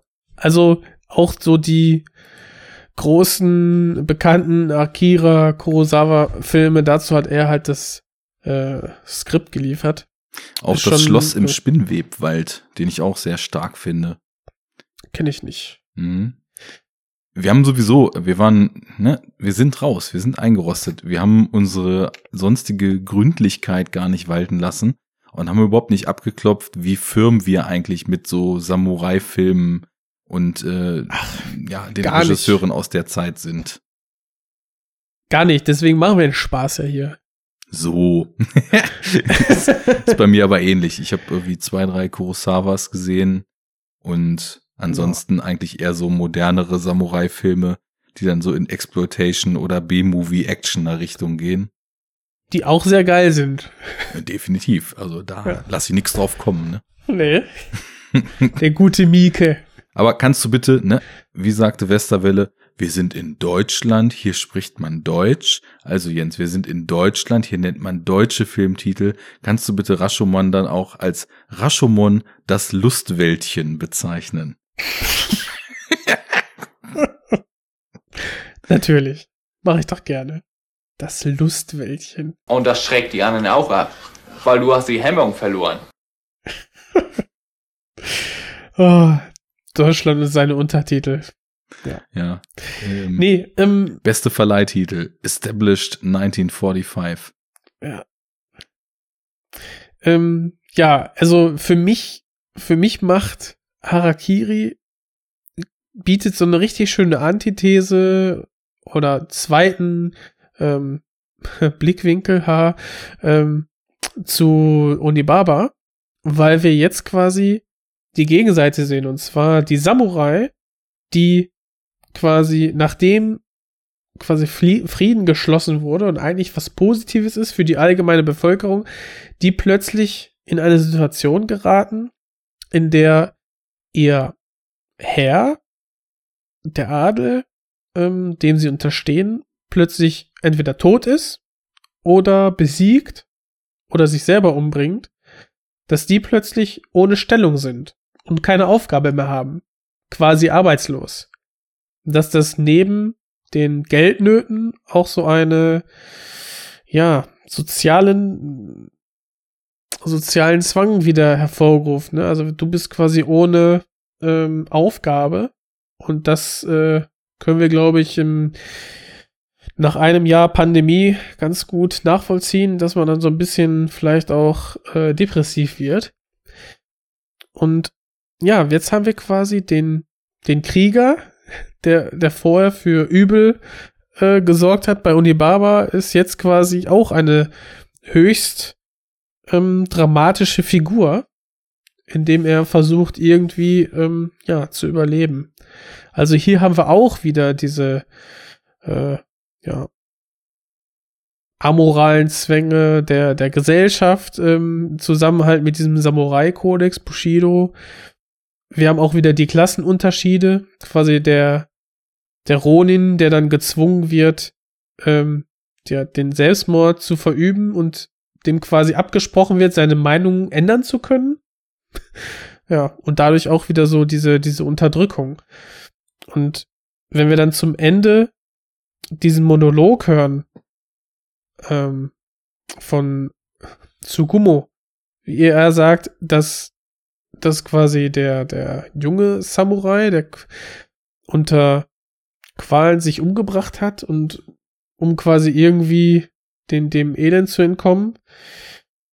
Wenn wir dann festgestellt haben, der hat wirklich alles für seine Familie getan und war quasi, ja, hat sich in den Augen der, der, des Adels irgendwie mit, mit Schande beladen diesen Blickwinkel bricht er auf und sagt, nein, das stimmt nicht. Der hat alles für seine Familie getan. Er ist ihm zum, zum, zur höchsten Verehrung äh, verpflichtet und äh, für ihn ein Vorbild. Und ich finde, diese, dieser Wandel über diesen Film, das finde ich so großartig. Äh, ja, ganz, ganz, also inhaltlich einfach ein ganz schöner Film. Ja, und es ist auch total vielschichtig und zeitlos, das, was dann an Aussagen da noch drin steckt. Hier geht's jetzt erstmal am Beispiel dieser Samurai-Zeit und der moralischen und gesellschaftlichen Kodizes, die damit einhergehen, um, ja, dann auch wird ja immer wieder ausgesprochen später auch um Fassade und mhm. ähm, das Aufrechterhalten dieser Fassade, das Befolgen von Ritualen, über die eigenen Bedürfnisse hinaus und eben auch so die Ächtung dafür, wenn Rituale dann nicht vernünftig äh, eingehalten werden. Und am Ende finde ich, als er dann rausschreit, wie falsch das ist, was dieser Iyi-Clan äh, seinem, ja, haben wir gesagt, es, es, wir sind hier voll im Spoiler-Territory, also sein, seinem, äh, ja, im Grunde genommen Ziehsohn. Es ist sein Schwiegersohn. Ja, da ange... Es ist Zieh und Schwiegersohn, Ja. stimmt. Zieh und Schwiegersohn, ja. ja, Ähm, da angetan hat. Ähm, da steckt ja auch eine größere Aussage drin, die sich auch, und das hast du vorhin schon so ein paar Mal angesprochen, in die heutige Zeit dann transferieren lässt und hinterfragt, wie viel wert sind denn, das ist vielleicht bei uns in Deutschland nicht so verbreitet wie in anderen Nationen, aber wie viel wert sind denn so gesellschaftliche Zwänge, denen man sich unterwerfen muss und für die man geächtet wird, wenn man sich ihnen nicht unterwirft? Und wo sind wir denn eigentlich hingekommen, dass solche Dogmen über der Menschlichkeit eingeordnet sind und man eher guckt, ob jemand solchen Fassaden entspricht, als dass man ähm, im Endeffekt darauf guckt, wie menschlich agiert denn jemand ähm, und wie viel ja zwischenmenschliche äh, Emotion besteht bei jemandem. Und das ist eine krass universelle Ebene, die irgendwie dann in 1608 und in 1962 und auch in 2021, nein, falsch, 19, wir sind ja Japanuary 19, noch, noch gilt. Also, ähm, das, das finde ich schon, also auf der einen Seite einmal als Aussage stark, aber auch wie diese Figur von dem desillusionierten, gebrochenen Typen am Anfang immer stärker durch seine Erzählung und durch sein Auftreten so eine Inbrunst, eine Wut und ähm, so, so, so, ein, so eine krassen Gefühlsausbrüche entwickelt, um einfach gegen diese Ungerechtigkeiten dann anzugehen und anzuschreien und auch die Leute, die sie begangen haben, naja, dann zumindest irgendwie einfach erstmal nur darauf drauf hinzuweisen, was da eigentlich alles falsch läuft und dann aber auch in Bezug auf ihre Reaktion die Konsequenzen zu ziehen, das reißt schon echt mit. Und ähm, da ist es dann auch so, dass wirklich mit jeden Information, die du kriegst, ähm, du immer mehr bondest mit der Hauptfigur, die dann da in diesem Innenhof kniet und eigentlich ja den Seppuku begehen soll. Aber das merkt man ja dann auch recht schnell, dass das bestimmt nicht so endet, dass er sich da einfach nur umbringt und das war's, sondern dass da mehr folgen muss. Ich finde es ganz schön, wie quasi durch seine Erzählung man dann erfährt, dass, ähm, genau, also jetzt, dass der Monotome, der jüngere Samurai, dass das sein Schwiegersohn ist, sein, sein, und vorher sein Ziehsohn, weil sein Freund, sein ehemaliger von früher, eben auch diesen rituellen Selbstmord verübt hat. Mhm. Äh, sein Herr auch. Und der Herr ihm quasi verboten hat, ebenfalls diesen Selbstmord zu ähm, vollziehen, weil das war damals wohl auch gar nicht unüblich, dass sich quasi die Samurai, die dann äh, ähm, quasi in Klammern in Anführungszeichen arbeitslos würden, dann ebenfalls Seppuku begehen ähm, und sich dann quasi seiner äh, Tochter, die Miho, und eben dann dem Monotome angenommen hat und dann nachher auch sich gewünscht hat, dass die beiden heiraten. Und das taten sie dann auch. Und dann haben wir quasi so in der, in der Rückblende noch mal ein paar richtig schöne Jahre und dann wird's quasi, ja, immer niederschmetternder, ne? Dass dann quasi die Mutter er, erkrankt, ähm, und dann, ach so, ja, man sollte dazu sagen, die haben noch ein Kind bekommen und dann das Kind ebenfalls. Und äh, ja, dadurch, dass die an der Armutsgrenze quasi kratzen, sich auch keinen Arzt leisten konnten. Und ähm, ja, alles schön ver- versinnbildlich dann quasi in dieser ja, totalen Ausweglosigkeit, dass eben der Monotome versucht, durch diesen das Vorbringen des rituellen Selbstmordes dann irgendwie versucht da vielleicht, weil er gehört hat, dadurch kann man irgendwie Geld oder so erpressen, versucht dadurch, dass das quasi sein letzter Strohhalm war, um da irgendwie noch ähm, ähm, ja, um über die Runden zu kommen.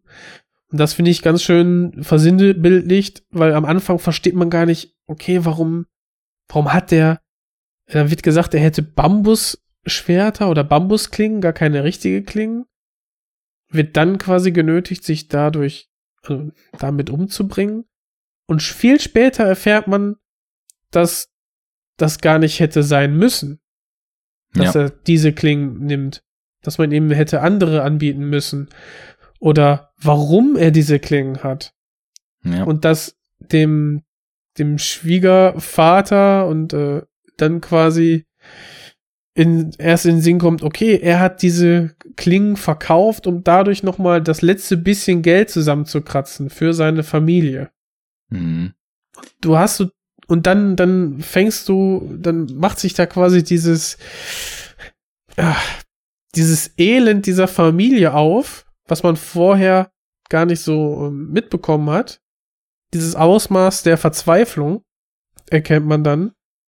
Und ähm, ja, das ist so schreiend ungerecht und traurig, dass man dann nachher echt so nach und nach diesen, diesen Plan von unserem äh, Helden, also Hanshiro Tsugumo, ja so ein bisschen antizipiert, beziehungsweise hofft, dass da irgendwie eine, eine Entschädigung oder irgendwie eine Einsicht zumindest beim Adel dann hervorkommt. Ja. Die sich ja einfach extrem scheinheilig auch benehmen. Ja, also, total. Also erstmal sind natürlich ähm, die, nehmen wir sie jetzt mal Adeligen, genau diejenigen, denen es super geht, die nichts zu fürchten haben. Und wenn ich das richtig verstanden habe, da bin ich mir nicht jetzt ganz sicher, gehören die doch wohl auch irgendwie zu diesem Tokugawa-Shogunat. Ähm, das wird auf jeden Fall im Film mehrfach angesprochen. Also Shogunat ist dann ja quasi ähm, ja, die, die Verwaltungs, äh, Ja, genau. Und die Verwaltungsebene des Landes irgendwie, ne? Ja. So. Und das sind wohl die, also es hatte ich ja vorhin schon, oder hatten wir das einmal schon kurz angesprochen. Es hat eigentlich, also vorher jahrhundertelang haben irgendwelche einzelnen Herrscher mit ihren Privatarmeen aus Samurai äh, nonstop äh, sich auf die Ohren gehauen. Es war ein Konflikt am anderen. Es brodelte immer irgendein Krieg. Die Bevölkerung hat da irgendwie auch total krass ähm, drunter gelitten. Und irgendwann war dann, also ich glaube, das war glatt 1600, ähm, war diese Schlacht von Sekigara irgendwo bei Kyoto. Und die hat wohl die letzten Konflikte, naja, nicht, nicht beigelegt, aber da hat wohl dann irgendwie dieses Tokunaga, äh, Tokugawa Shogunat ist da als Sieger rausgegangen und war dann so mächtig und hatte so viele Herrscher und so viele Häuser unterworfen, dass die die Zeit, also das, das wird so in Häkchen genannt, die Zeit des großen Friedens eingeleitet haben, ähm, der dann von 1600 bis 1800 irgendwas anhielt, was undenkbar war für die Zeit, weil halt immer Mhm. irgendwie Krieg war eigentlich. Und da kam dann eben diese, weil die haben halt, also im Grunde genommen alle anderen Herrschaftshäuser entweder geschluckt und in solche Co-Abhängigkeiten getrieben. Da sind dann teilweise wohl die Samurai auch in die eigene Armee noch übernommen worden, aber sie wurden halt nicht mehr wirklich gebraucht, weil es ja keinen Konflikt mehr gab. Ähm, oder sie haben halt die Herrscher ins Exil geschickt oder umgebracht. Das war so die gängige Variante. Und da sind dann teilweise Armeen, er sagt das ja auch am Anfang des Films, so in der Armee von so und so waren äh, 12.000 Leute. Da konnte ich nicht jeden kennen, als ihn der Herr aus dieser Iji-Truppe dort anspricht, ob er den vorherig äh, angekommenen Samurai, der da eben auch äh, Harakiri machen wollte, ob er den denn gekannt hat, wo sich dann ja eben später rausstellt, klar hat er den Ja. gekannt, deswegen ist er da. Äh, am Anfang verneint er das ja und meint ja, dass allein in dieser einen Armee 12.000 Samurai waren, wo es irgendwie zig von gab und ein Großteil von diesen Samurai ist dann arbeitslos geworden. Und es ist wohl auch so, dass in diesem Kodex irgendwie verankert war, dass die halt nicht so mit normalen Jobs ihr Geld verdienen durften. Also ja, die, das war mir jetzt auch neu. Mhm. Ne? Und Das, insofern. er wollte, er wollte es ja machen, ne? Also unser Monotome und wird dann quasi irgendwie zur Seite genommen von einem Arbeiter und sagt, das kannst du nicht, du kannst hier nicht arbeiten. Mhm.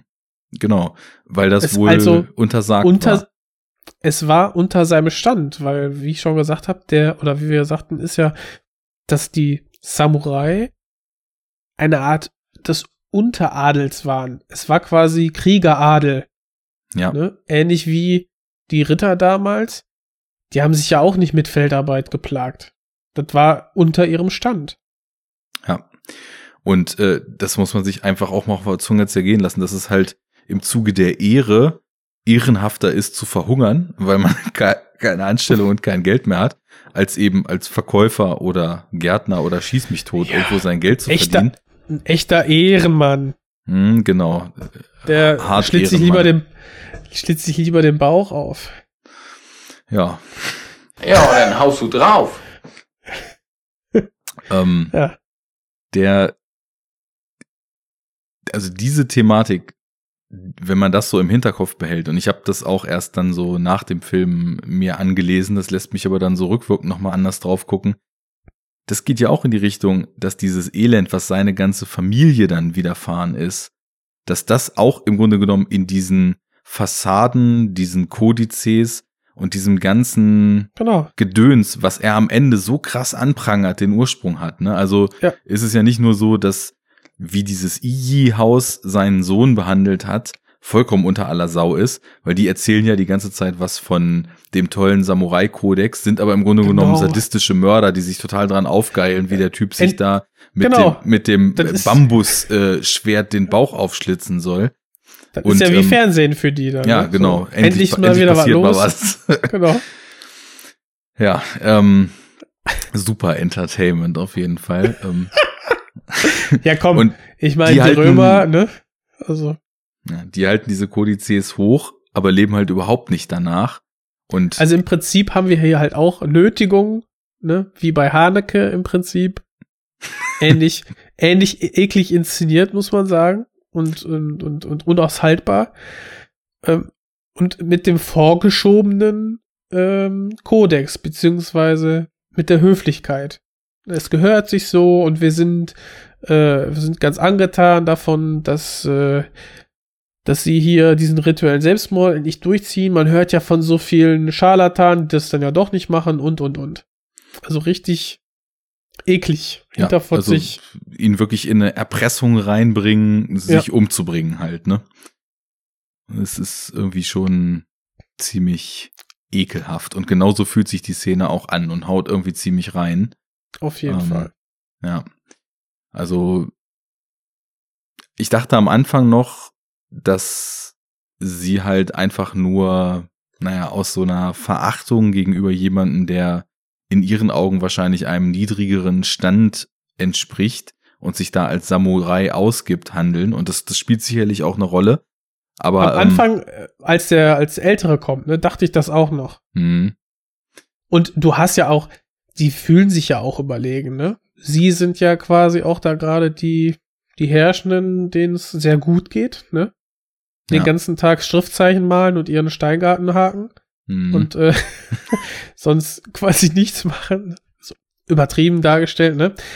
Und, ja, ist äh, ja so. Ist die, die Elite, äh, das sagte ich ja eben auch schon, die ein feines Leben hat, sich um nichts Sorgen machen muss, zu den Gewinnern gehört, ne, auf dem Schachbrett der Geschichte und Mhm. ähm, ja, dann eben so gütig ist, mal eben so eine gestrandete Persönlichkeit dann nochmal sich im eigenen Vorgarten umbringen zu lassen. Also Ja. das ist auch echt schon äh, krass, wenn man sich das so auf der Zunge zergehen lässt, was das eigentlich auch so für Themenkomplexe sind, ne? Wobei und da natürlich. fragt man, da, ich habe mich da auch gefragt, äh, sorry, ähm, dass die, dass so ein Samurai-Kodex, ein Ehrenkodex oder gewisse Geflogenheiten und Manieren, die sind ja nicht immer Teil der, der Gesellschaft, ne? Irgendwie so ein, bildet ja so ein, äh, also wie man sich verhält, ist ja auch irgendwie, spiegelt ja auch immer zurück auf die Gesellschaft. Und dass so ein Ehrenkodex der Samurai quasi durch ne, Regeln und auch Zwängen ähm, geprägt ist durch eben dieses feudale System und diese lange Friedensperiode jetzt bei unserer Hauptperson ähm, bei Tsugumo jetzt zeigt und seiner Familie, was das für negative Seiten hat. Mhm, Diese genau. Zwänge, gezwungen sein, gewisse Arbeiten nicht machen zu sollen, können, ähm, immer ein, immer das Gesicht zu wahren und ähm, ja, das das, wie du schon sagtest, ne, dass man dann lieber in diesen Selbstmord geht, anstatt das Gesicht zu verlieren. Ja, ein völlig unfreies Leben. Wobei der Unfreies Unterschied, der Leben, glaube glaub ich noch ist, ähm, also dieser Selbstmord, ich meine, die Leute, die haben ja anscheinend auch daran geglaubt, dass man nach dem Tod irgendeinen Weg dann geht und dass also dieser Selbstmord so einem diesen Weg am besten ebnet, so dass man also in dem Totenreich oder was auch immer dann da für eine äh, Mythologie hintersteht, dann dort am besten ankommt und auch gemeinsam mit den Leuten, mit denen man im Leben zusammen war und gemeinsam gekämpft hat, dann Mhm. äh, dort also seine nächste Reise oder unendliche Reise antritt. Also insofern, dass das häufig durchgeführt wurde, ähm, ist sicherlich auch in dem, dem Glauben der Religion und den allgemeinen Ansichten dort äh, verankert gewesen. Aber der Unterschied ist natürlich jetzt bei unserer Hauptfigur, er hat ähm, andere Dinge als das Schlachtfeld in seinem Leben erlebt, ne? Und weiß eben oder hat, hat halt kennengelernt, dass es Dinge gibt, für die sich noch mehr zu leben lohnt, als für Das den Samurai-Kodex so, ne? Genau. Ähm, und von daher, ähm, aus dieser Betrachtung heraus und aus diesem Empfinden der Welt heraus ist natürlich seine Wahrnehmung von den Typen, die also vorgeben, diesen Kodex ganz ehrenvoll zu leben, aber eigentlich auch nur miese Sadisten und Arschlöcher sind, dann irgendwie noch mal um einiges krasser. Und es ist ja auch, es ist ja auch so stark irgendwie wie, wie so, das ich hatte ja die Klammer schon angesprochen, wie dieser Shot auf diese Kampfrüstung eines Samurais mit, mit Mähne und Hörnern und Maske, also so äh, richtig eindrucksvoll am Anfang von der Ja. Kamera eingefangen wird und das anscheinend ja auch so einen riesen Status in diesem Haus da hat und alle berufen sich auf die Urväter des Hauses, die auf dem Schlachtfeld große Leistungen gebracht haben und dann im Endeffekt ist es so, dass es aber dass das Ansehen, was dieses Haus vielleicht aufgrund dieser historischen Leistungen und auch aufgrund des Ausgangs dieses Krieges hat, nicht im annähernd dem entspricht, was das Wesen der der Anwe oder das Wesen der Leute in diesem Haus oder der der Familie oder der der Angestellten in diesem Haus überhaupt irgendwie hergibt, ne, sondern die sind nicht bei bei weitem nicht so edel wie der Ruf ist. Und als dann plötzlich es in eine Richtung geht, dass jemand kommt und ähm, sie bloßstellt. Das tut er ja, indem er bei äh, zwei Typen denen diesen diesen Samurai-Zopf abschneidet im Kampf, dann den Mhm. Obersadisten, der seinen Sohn geköpft hat, dann auch in einer phänomenal inszenierten Schlacht am Ende da tötet. Und dieses, dieses, dieses Bild dieser zwei Menschen, also dieser zwei Samurai, auf dieser Wiese im Hintergrund haben wir, das sind glaube ich, weiß ich, sind das Gebetsplätze oder, oder äh, äh, Gräber.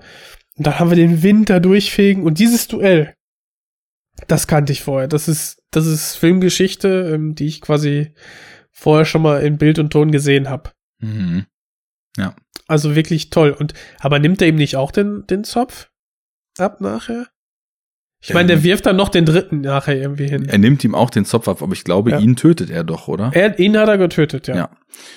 Genau, also das ist, das ist, wie sich das schon aufbaut, ähm, wie er ihm da in dem, oder quasi besucht wird von dem Typen und dann gehen sie an den Ort des Geschehens und gehen erst über diesen Friedhof und dann durch den Wald und sind dann auf diesem hügeligen, äh, auf dieser hügeligen Weide mit diesem langen Gras angekommen. Es ist so Wind, ach, phänomenal. toll. Der Wind Ja. wieder, ja. Ähm, richtig großartig. Aber dann im, Umkehrschluss hinten raus sind das ja alles Dinge, die dieses Haus entehren. Und sie haben ja vorher auch eben schon sich die ganze Zeit drüber Gedanken gemacht, wenn jetzt hier die, die Bettlertypen ankommen und sagen, wir bringen uns um, wenn ihr uns kein Geld gebt und wir geben denen irgendwie ein paar Taler, dass sie weggehen, wenn sich das rumspricht, was ist mit unserem Ansehen und so weiter. Und Mhm. als dann ähm, mit unserer Hauptfigur, dessen Name mir die ganze Zeit entfällt, äh, unserer äh, Hanshiro dann ähm, mit, der? Gesch- äh, mit der? Geschichte durch ist. Ja, genau, Tsugumo. Und ähm, dann im Kampf auch, weil, also er sagt dann ja sogar, alles klar, ich, ich mache hier noch den Selbstmord, aber ich will, dass ihr mir bis Ende zuhört. Und irgendwann schickt ja dann, als er das mit den Samurai-Zöpfen offenbart, der Hausherr seine, seine Typen auf ihn los, von denen er ja auch einige umbringt und einige schwer verletzt, bevor er dann, äh, nachdem er als Schutzschild diese prunkvoll ausgestellte Samurai-Rüstung ähm, genommen hat, also quasi vorher redet er auch so über, dass dieser Samurai-Code nur leer und nur eine leere Fassade ist. Nur eine Und dann- Fassade dann, ist, Dann genau. hält er diese leere Rüstung als Abwehrmechanismus, die eben auch angebetet wird als irgendwie das große Symbol, aber im Endeffekt leer ist. So, das ist auch irgendwie eine schöne Dualität. Ähm, dann, dann wird er ja besiegt. Und das erste, was der Hausherr von diesen Iyis macht, ist das Spin-Doctoring anzufangen. Also die offizielle Variante ist jetzt hier, so und so viel unserer Männer sind an Krankheit gestorben, äh, der, der Samurai hat hier Seppuku begangen Selbstmord, genau. und, und, und. Und dann damit regelt die ganze Ansehen. Zeit, genau. Oh, so. Und das, genau. Was ich, was ich ja so geil finde, ist, dass wir dieses, diesen, diesen Akt der, der Emanzipation auch hier wiederfinden.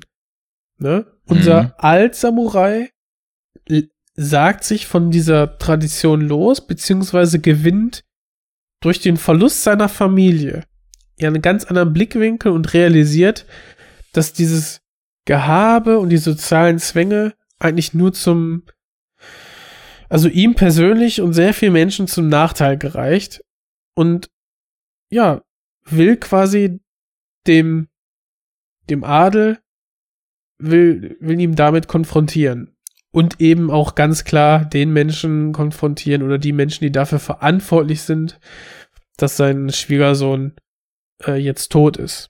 Mhm.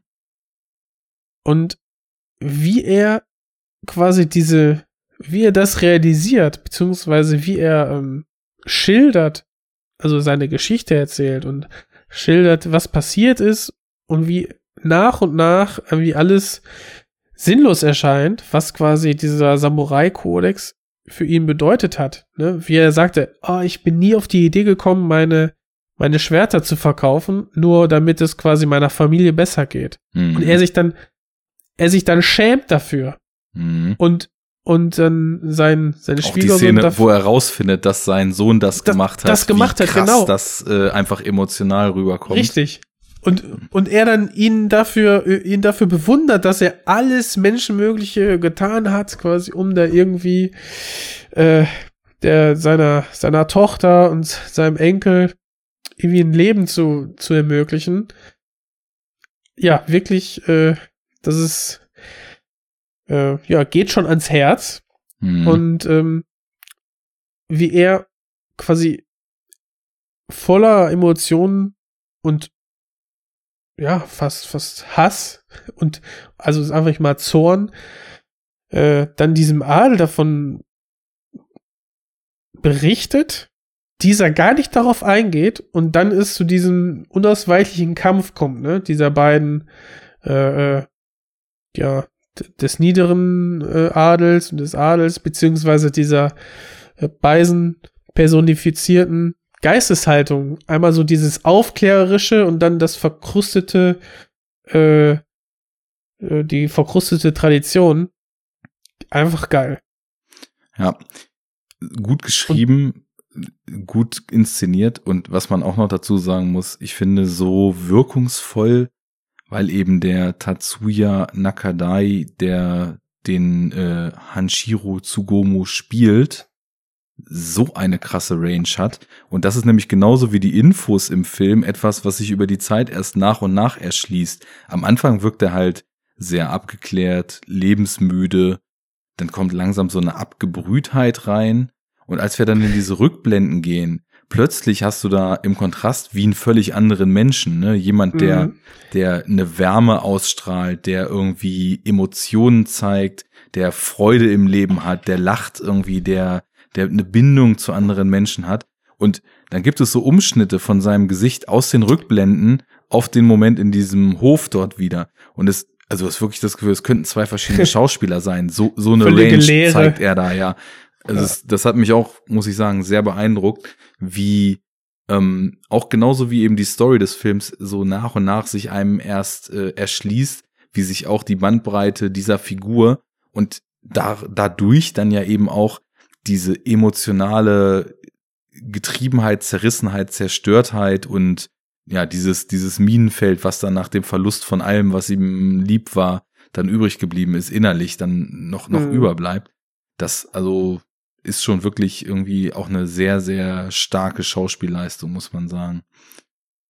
Auf jeden Fall. Und nochmal zur Inszenierung. Wir haben, wie immer schon gesagt, es ist ein langsamer, ruhiger Film, der mit jeder Minute Laufzeit immer interessanter wird. Und die Inszenierung der, der Kämpfe im letzten Drittel des Films beginnt, also reicht ja von, wir haben eine Verfolgung und dann der eigentliche Kampf wird gar nicht gezeigt, bis hin zum großen Finale, wo wir dann ja auch den, den Kampf in, in, in voller Größe mit einer halbtotalen dann wirklich sehen. Ne? Mhm. Also erst nur der eine, ähm, Samurai gegen Samurai und dann einer gegen viele. Stichwort Kill Bill. ähm, wirklich, äh, ja, auch, sage ich mal, diese, also der Weg zum Finale, zum Höhepunkt, den haben wir auch in der Action, dass wir auch dort erst viel angedeutet wird und dann immer mehr offenbart wird, immer mehr gezeigt wird. So dieses Thema haben wir eigentlich in dem gesamten Film. Ja, Und es das muss ja überhaupt halt auch so erstmal Action überhaupt den Weg in den Film finden, ne? Am Anfang ist das ja wirklich alles sehr ruhig und ähm, Ich habe gar nicht mehr damit gerechnet, muss ich sagen, dass wir Nee, da überhaupt ich- noch was sehen. Ich auch nicht. Ähm, hat wahrscheinlich auch noch so ein bisschen mit reingespielt, dass ich schon mehrmals so den, den Tag gehört habe, dass man im Bezug auf Harakiri von einem Anti-Samurai-Film spricht. Also so die, du hast es ja vorhin auch Antithese zu Onibaba genannt und ähm, irgendwie ist es dann auch die Antithese wahrscheinlich zum ganzen eigenen Genre, wo man eigentlich die Samurais in die in der Schlacht und vielleicht, das weiß ich nicht, da müsste ich mich mehr mit dem Genre mal befassen, auch ähm, in Nuancen oder voll ausgeprägt auch eher ein Abfeiern dieser, dieser Kodizes Mhm. und dieser Zeit so kannte. Und dann kam eben, also ich meine, Sieben Samurai ist ja auch, ähm, ich, den kenne ich jetzt leider immer noch nicht, aber die glorreichen Sieben kenne ich. Und ähm, wenn die, wenn die Story sich nur einigermaßen ähnlich ist, dann geht es ja auch irgendwie darum, dass die Samurais irgendwie das Gute in sich und dann doch ähm, für die Menschen einstehen und so weiter. Also so ist es bei den glorreichen Sieben zumindest. Äh, Sieben Samurai muss ich dann endlich mal gucken.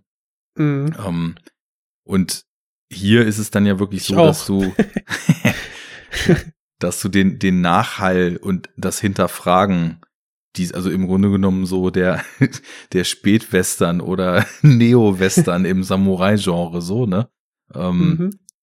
das, ja, es ist irgendwie schon spannend, wie mit den Themen so umgegangen wird. Ich fand auch technisch, ähm, dass da immer wieder, also neben den super komponierten Einstellungen, sowohl auf dem Innenhof als auch in den Innenräumen ähm, und ein, einfach schöner Bildkomposition, fand ich gerade am Anfang, waren auch Schnitttechniken teilweise echt spannend äh, gesetzt. Als er da in dieses Anwesen kommt, da wechselt Mhm. mehrfach zwischen so Unterhaltungen, der Schnitt hin und her, dass quasi die Geschichte, also die, der Dialog, der gerade geführt wird, in der Unterhaltung, wo der Empfänger dieses Dialogs das schon weiterbringt, dann, dann weiter uns vorgestellt wird, ne? Du schneidest irgendwie erstmal so auf, du bist in der, in der Unterhaltung von ähm, der Hauptfigur und diesem einen Boten in dem Haus und dann ist der Bote schon beim Hausherrn und erzählt das weiter, worum es geht. Und das passiert so ein paar Mal, dass da in Ja. Dialogen irgendwie auch so hin und her geschnitten wird und du dann Oder war das nicht so, dass der, dass der Junge auch was gefragt wird, dann antwortet und dann sehen wir, dass die Antwort schon bei der nächsten Person äh, Ja, genau, so, also so ein, so, so ein Ja. Fortführen von Informationsfluss auch auf so einer Ja. visuellen Art, dass du nicht die ganze Genau. Zeit in Häkchen dröge nur in einem Dialog drin hängst, sondern dass da auch trotz der Langsamkeit so eine Dynamik reinkommt. Das ist auch einfach technisch sehr schön gelöst gewesen. Ja, und wir haben wirklich schöne Kamerafahrten und, und ähm, ja, Schwenks während der Erzählung im, im Hof, äh, dann das Blocking auch sehr schön, dass quasi wir unsere unseren rituellen ähm, ja, Platz inmitten des Innenhofes ist ja dann ein, äh, ich glaube, irgendwie so ein Bastgeflecht, ein quadratisches mit einem äh, weißen rituellen Tuch darüber, worauf man dann kniet. Kriegt man seinen kleinen Hocker oder Tisch mit dem äh, Kurzschwert da drauf gestellt. Und rundherum haben wir quasi Samurai des Hohen Hauses, die ihm dann quasi beschauen, zugucken, ihm auch quasi dann zuhören und wie die Story dann äh, weiter verläuft. Plötzlich haben wir noch mehr Leute, die dann auch in seinem Rücken sitzen, mit den Speeren plötzlich was Bedrohliches haben, Mhm. die dann plötzlich noch näher sitzen. Also wirklich äh, echt cool. Ja. Und dann, äh, wie, wie er immer so sagt, so, Stopp! Ich habe noch was zu sagen. Kurz bevor er, bevor er dann äh, mit dem Selbstmord fortführen soll, dann äh, immer wieder Einhalt gebietet und dann, ich glaube, beim dritten Mal äh, stehen schon die ersten Samurai, wollen schon aufstehen, setzen sich wieder. Ja, das Also ist, das da ist- ist passiv auch total viel Ja. miterzählt, wie die Situation sich anspannt und auf, so- auf so eine schöne, ganz nonverbale Art und Weise. So der, der Hausherr kriegt so langsam das Flattern und checkt halt auch immer mehr, als er, er es, es geht ja dann vor allem auch darum, bei dem Seppuku, er, er schlitzt sich ja auf und äh, macht den Bauch auf und dann muss ja äh, ein, ein zweiter Mann den Kopf abschlagen, wenn er quasi Genau. mit diesen, mit dieser Kreuzbewegung fertig ist. Und er fordert dann ja genau die Leute an, denen er im Vorfeld dann, eben, wie wir später erfahren, äh, schon wahlweise sie im Kampf getötet hat oder bei zweien dann den, äh, den, den Zopf abgenommen hat. Und Ja. als dann er den zweiten anfragt, der dann auch plötzlich sich krank gemeldet hat vor einigen Da Tagen. kann doch was nicht stimmen. Ja, ja, genau. Und was du beschreibst, ne, also es war mir so gar nicht aktiv aufgefallen, aber jetzt, wo du es sagst, ja, ähm, über die Bildkomposition, die Anordnung der Leute, auch die offen getragenen Waffen auf diesem Hof, ähm, kommt immer stärker schon so diese Misstrauens und dieses die Komponente und dieses Knistern so damit rein. Das ist auch echt äh, cool du fragst gemacht. dich einfach irgendwann, okay, der führt was im Schilde, der will irgendwie hier äh, ähm, seinen Punkt machen und geht bis zum Äußersten. Wo wird das enden? Der kommt da doch nie lebend raus. So, und man, irgendwann hast du diese Anspannung, die sich, ja, die immer weiter anwächst. Und äh, ja, der Zuschauer wird einfach gefesselt in dem Gedanken, okay, ich weiß, also, dass er vermutet, worauf es hinauskommt und fragt sich dann, ja, wie kommt er, wie kommt er da wieder raus lebend? Weil man hat dann irgendwann so die Empathie, äh, Empathie ähm, für äh, Tsugumo, dass man ja irgendwie da total mitfiebert. Und äh, ja, das am Anfang denkst du dir, was ist das denn für ein Penner? So wie er da so rumläuft in seinem Bademantel. Und dann am Schluss denkst bist du Roben, Jens, Roben. schon klar. Wie lange hält er das aus? Kimono. Äh, und dann äh, Look what I'm ja, wearing. Kimono. I'm chill as a cucumber, man. what you wearing? A suit. Erkennst du das Sample? ne? Okay. Ananas Express. Ach so. Mhm. Chill, Ah. dude, chill. I'm chill, Das- man. I'm chill. I'm chill as a cucumber. Look what I'm wearing. What I'm wearing? Kimono. I'm wearing a kimono, man. I'm chill as a cucumber. What you wearing? A suit. You wearing a suit, man. Großartig. Das wird ja auch bald, bald auf uns zukommen. An einem anderen Tag. An einem anderen Tag. An einem Wir haben Ort. vorher erstmal Wunschfilme unserer Stammhörer und Spenderschaft zu besprechen. Da komme ich offline nochmal auf dich zu. Dim, dim, dim. Und da ist ein. Film bei, den man, ich habe ja jetzt wieder Bock auf Motto-Monate, nachdem ich da letztes Jahr raus war, den man zum Beispiel im French Brewery besprechen könnte. French Brewery. Oh Gott. Also mein Plan ist Japanuary, French Brewery, Martial March oder Martial Arts, weiß ich noch nicht, wie das Hashtag werden wird. Dann kommt Oster. Leute, ich, oh, was, ich möchte auch mal ganz normal wieder Filme gucken können. ja, das Nein, wollte ich, ich ja das, das wollte ich Jahr, das aber- ganze letzte Jahr. Ja. Deswegen äh, habe ich da Man, wird sehen. Äh, worauf wollte ich hinaus? Äh, genau, man hat die totale Empathie für unseren Hauptpersonen am Ende und ähm, ja, wie sich dieser Film entwickelt, ist einfach eine wahre Freude. Äh, man muss dazu sagen, ähm, wir haben den ja jetzt beide äh, im japanischen Original gesehen, was ja richtig geil ist für die schauspielerische Leistung, um das im vollen Umfang äh, ja, zu erleben. Vor allem dann die Betonung ne, vom ganz ruhig und dann zum ganz lauten. Blablabla. Gerade Also diese Energiebursts sind Das- auch das, das warum ist ich japanisch so gern OT mit, mit Untertitel dann gucke, weil das einfach so eine Energie teilweise in der Sprache ist. Aber ich fand es bei diesem Film gerade echt schwierig, weil einfach so sau viel gesprochen wird. Klar, wir, wir sehen auch viel, aber ähm, man muss dann ja doch auf die Details noch achten. Mhm. Und die Untertitel waren schon schnell, also man konnte und sehr oft und viel hintereinander teilweise. Das stimmt. Das ja, so viel dazu. Also ganz toller Film. Ich würde auch sagen, von meiner Seite ähm, alles soweit angesprochen. Ähm, hat mir auch richtig gut gefallen, trotz Müdigkeit. Ja, Mhm. und insofern war das Wiederaufnehmen des Japanuary 2019 ein voller Erfolg, würde ich sagen. Japanuary 2019 Teil 2 war super. War super geil. Machst du denn eigentlich ab, abseits dieser Filme äh, Japanuary oder ähm, lässt du es mit der Aufholjagd äh, dann auch gut sein? Hast ja gerade schon gesagt, du willst einfach mal wieder Filme gucken, wie du Lust hast. Genau, aber ähm, ich wollte auch ein paar Ghibli-Filme schauen und da noch ein paar Lücken schließen, ein paar Wissenslücken. Ähm, kommt ja sehr gut zu Pass, dass äh, ähm, auch Netflix dann in seinem Abo auch viele Ghiblis noch ähm, äh, zu bieten hat. Ähm, genau, das wollte ich mal machen. Und ja, wir hatten ja auch noch überlegt, ob wir noch ähm, ja vom vom jungen Kurosawa das äh, besprechen, das Öl, Ja, genau. die zwei Filme. Ursprünglich standen in der Liste Creepy und Journey to the Shore. Okay, du spoilers, dann gut. Du, wir können auch Puls draus machen oder Spider. Äh, wie heißt er? Ach, der originale Puls, das, äh, der soll ja auch ganz geil sein. Also sehr, sehr beeindruckend. Ja, den habe ich äh, vor wirklich mehr als einem Jahrzehnt auch mal gesehen und fand den auch Ich ziemlich nicht. cool. Also da war ja so zum Jahrtausendwechsel gab es ja diese J-Horror-Welle. Hm. Weißt du, was Ähm. ich in dem Zusammenhang mal gesehen habe? Ich kann mich nicht mehr an den Film erinnern, aber vielleicht äh, du oder die Hörer dann schreibt, ich weiß nur noch, dass es so ein, so ein Highschool-Setting war und dass dann plötzlich in Japan überall Spiralen auftauchten. Mhm. Spiralen in der und äh, irgendwie dann sich die Menschen ganz komisch verhalten haben. Also im Himmel so Und- Spiralen?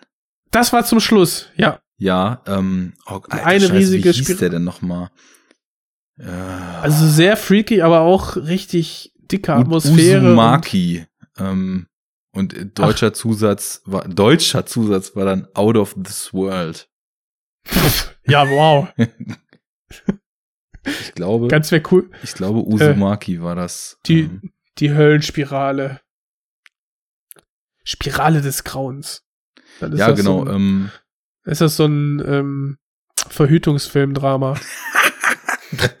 ich sehe gerade, es gibt eine Manga-Serie, ähm, die heißt dann sogar Spiral into Horror und wurde Mhm. im Jahr 2000 unter dem Titel Uzumaki, auch unter dem Verweistitel Uzumaki Out of This World verfilmt von Higuchinsky, heißt der Regisseur, hat keinen Vornamen.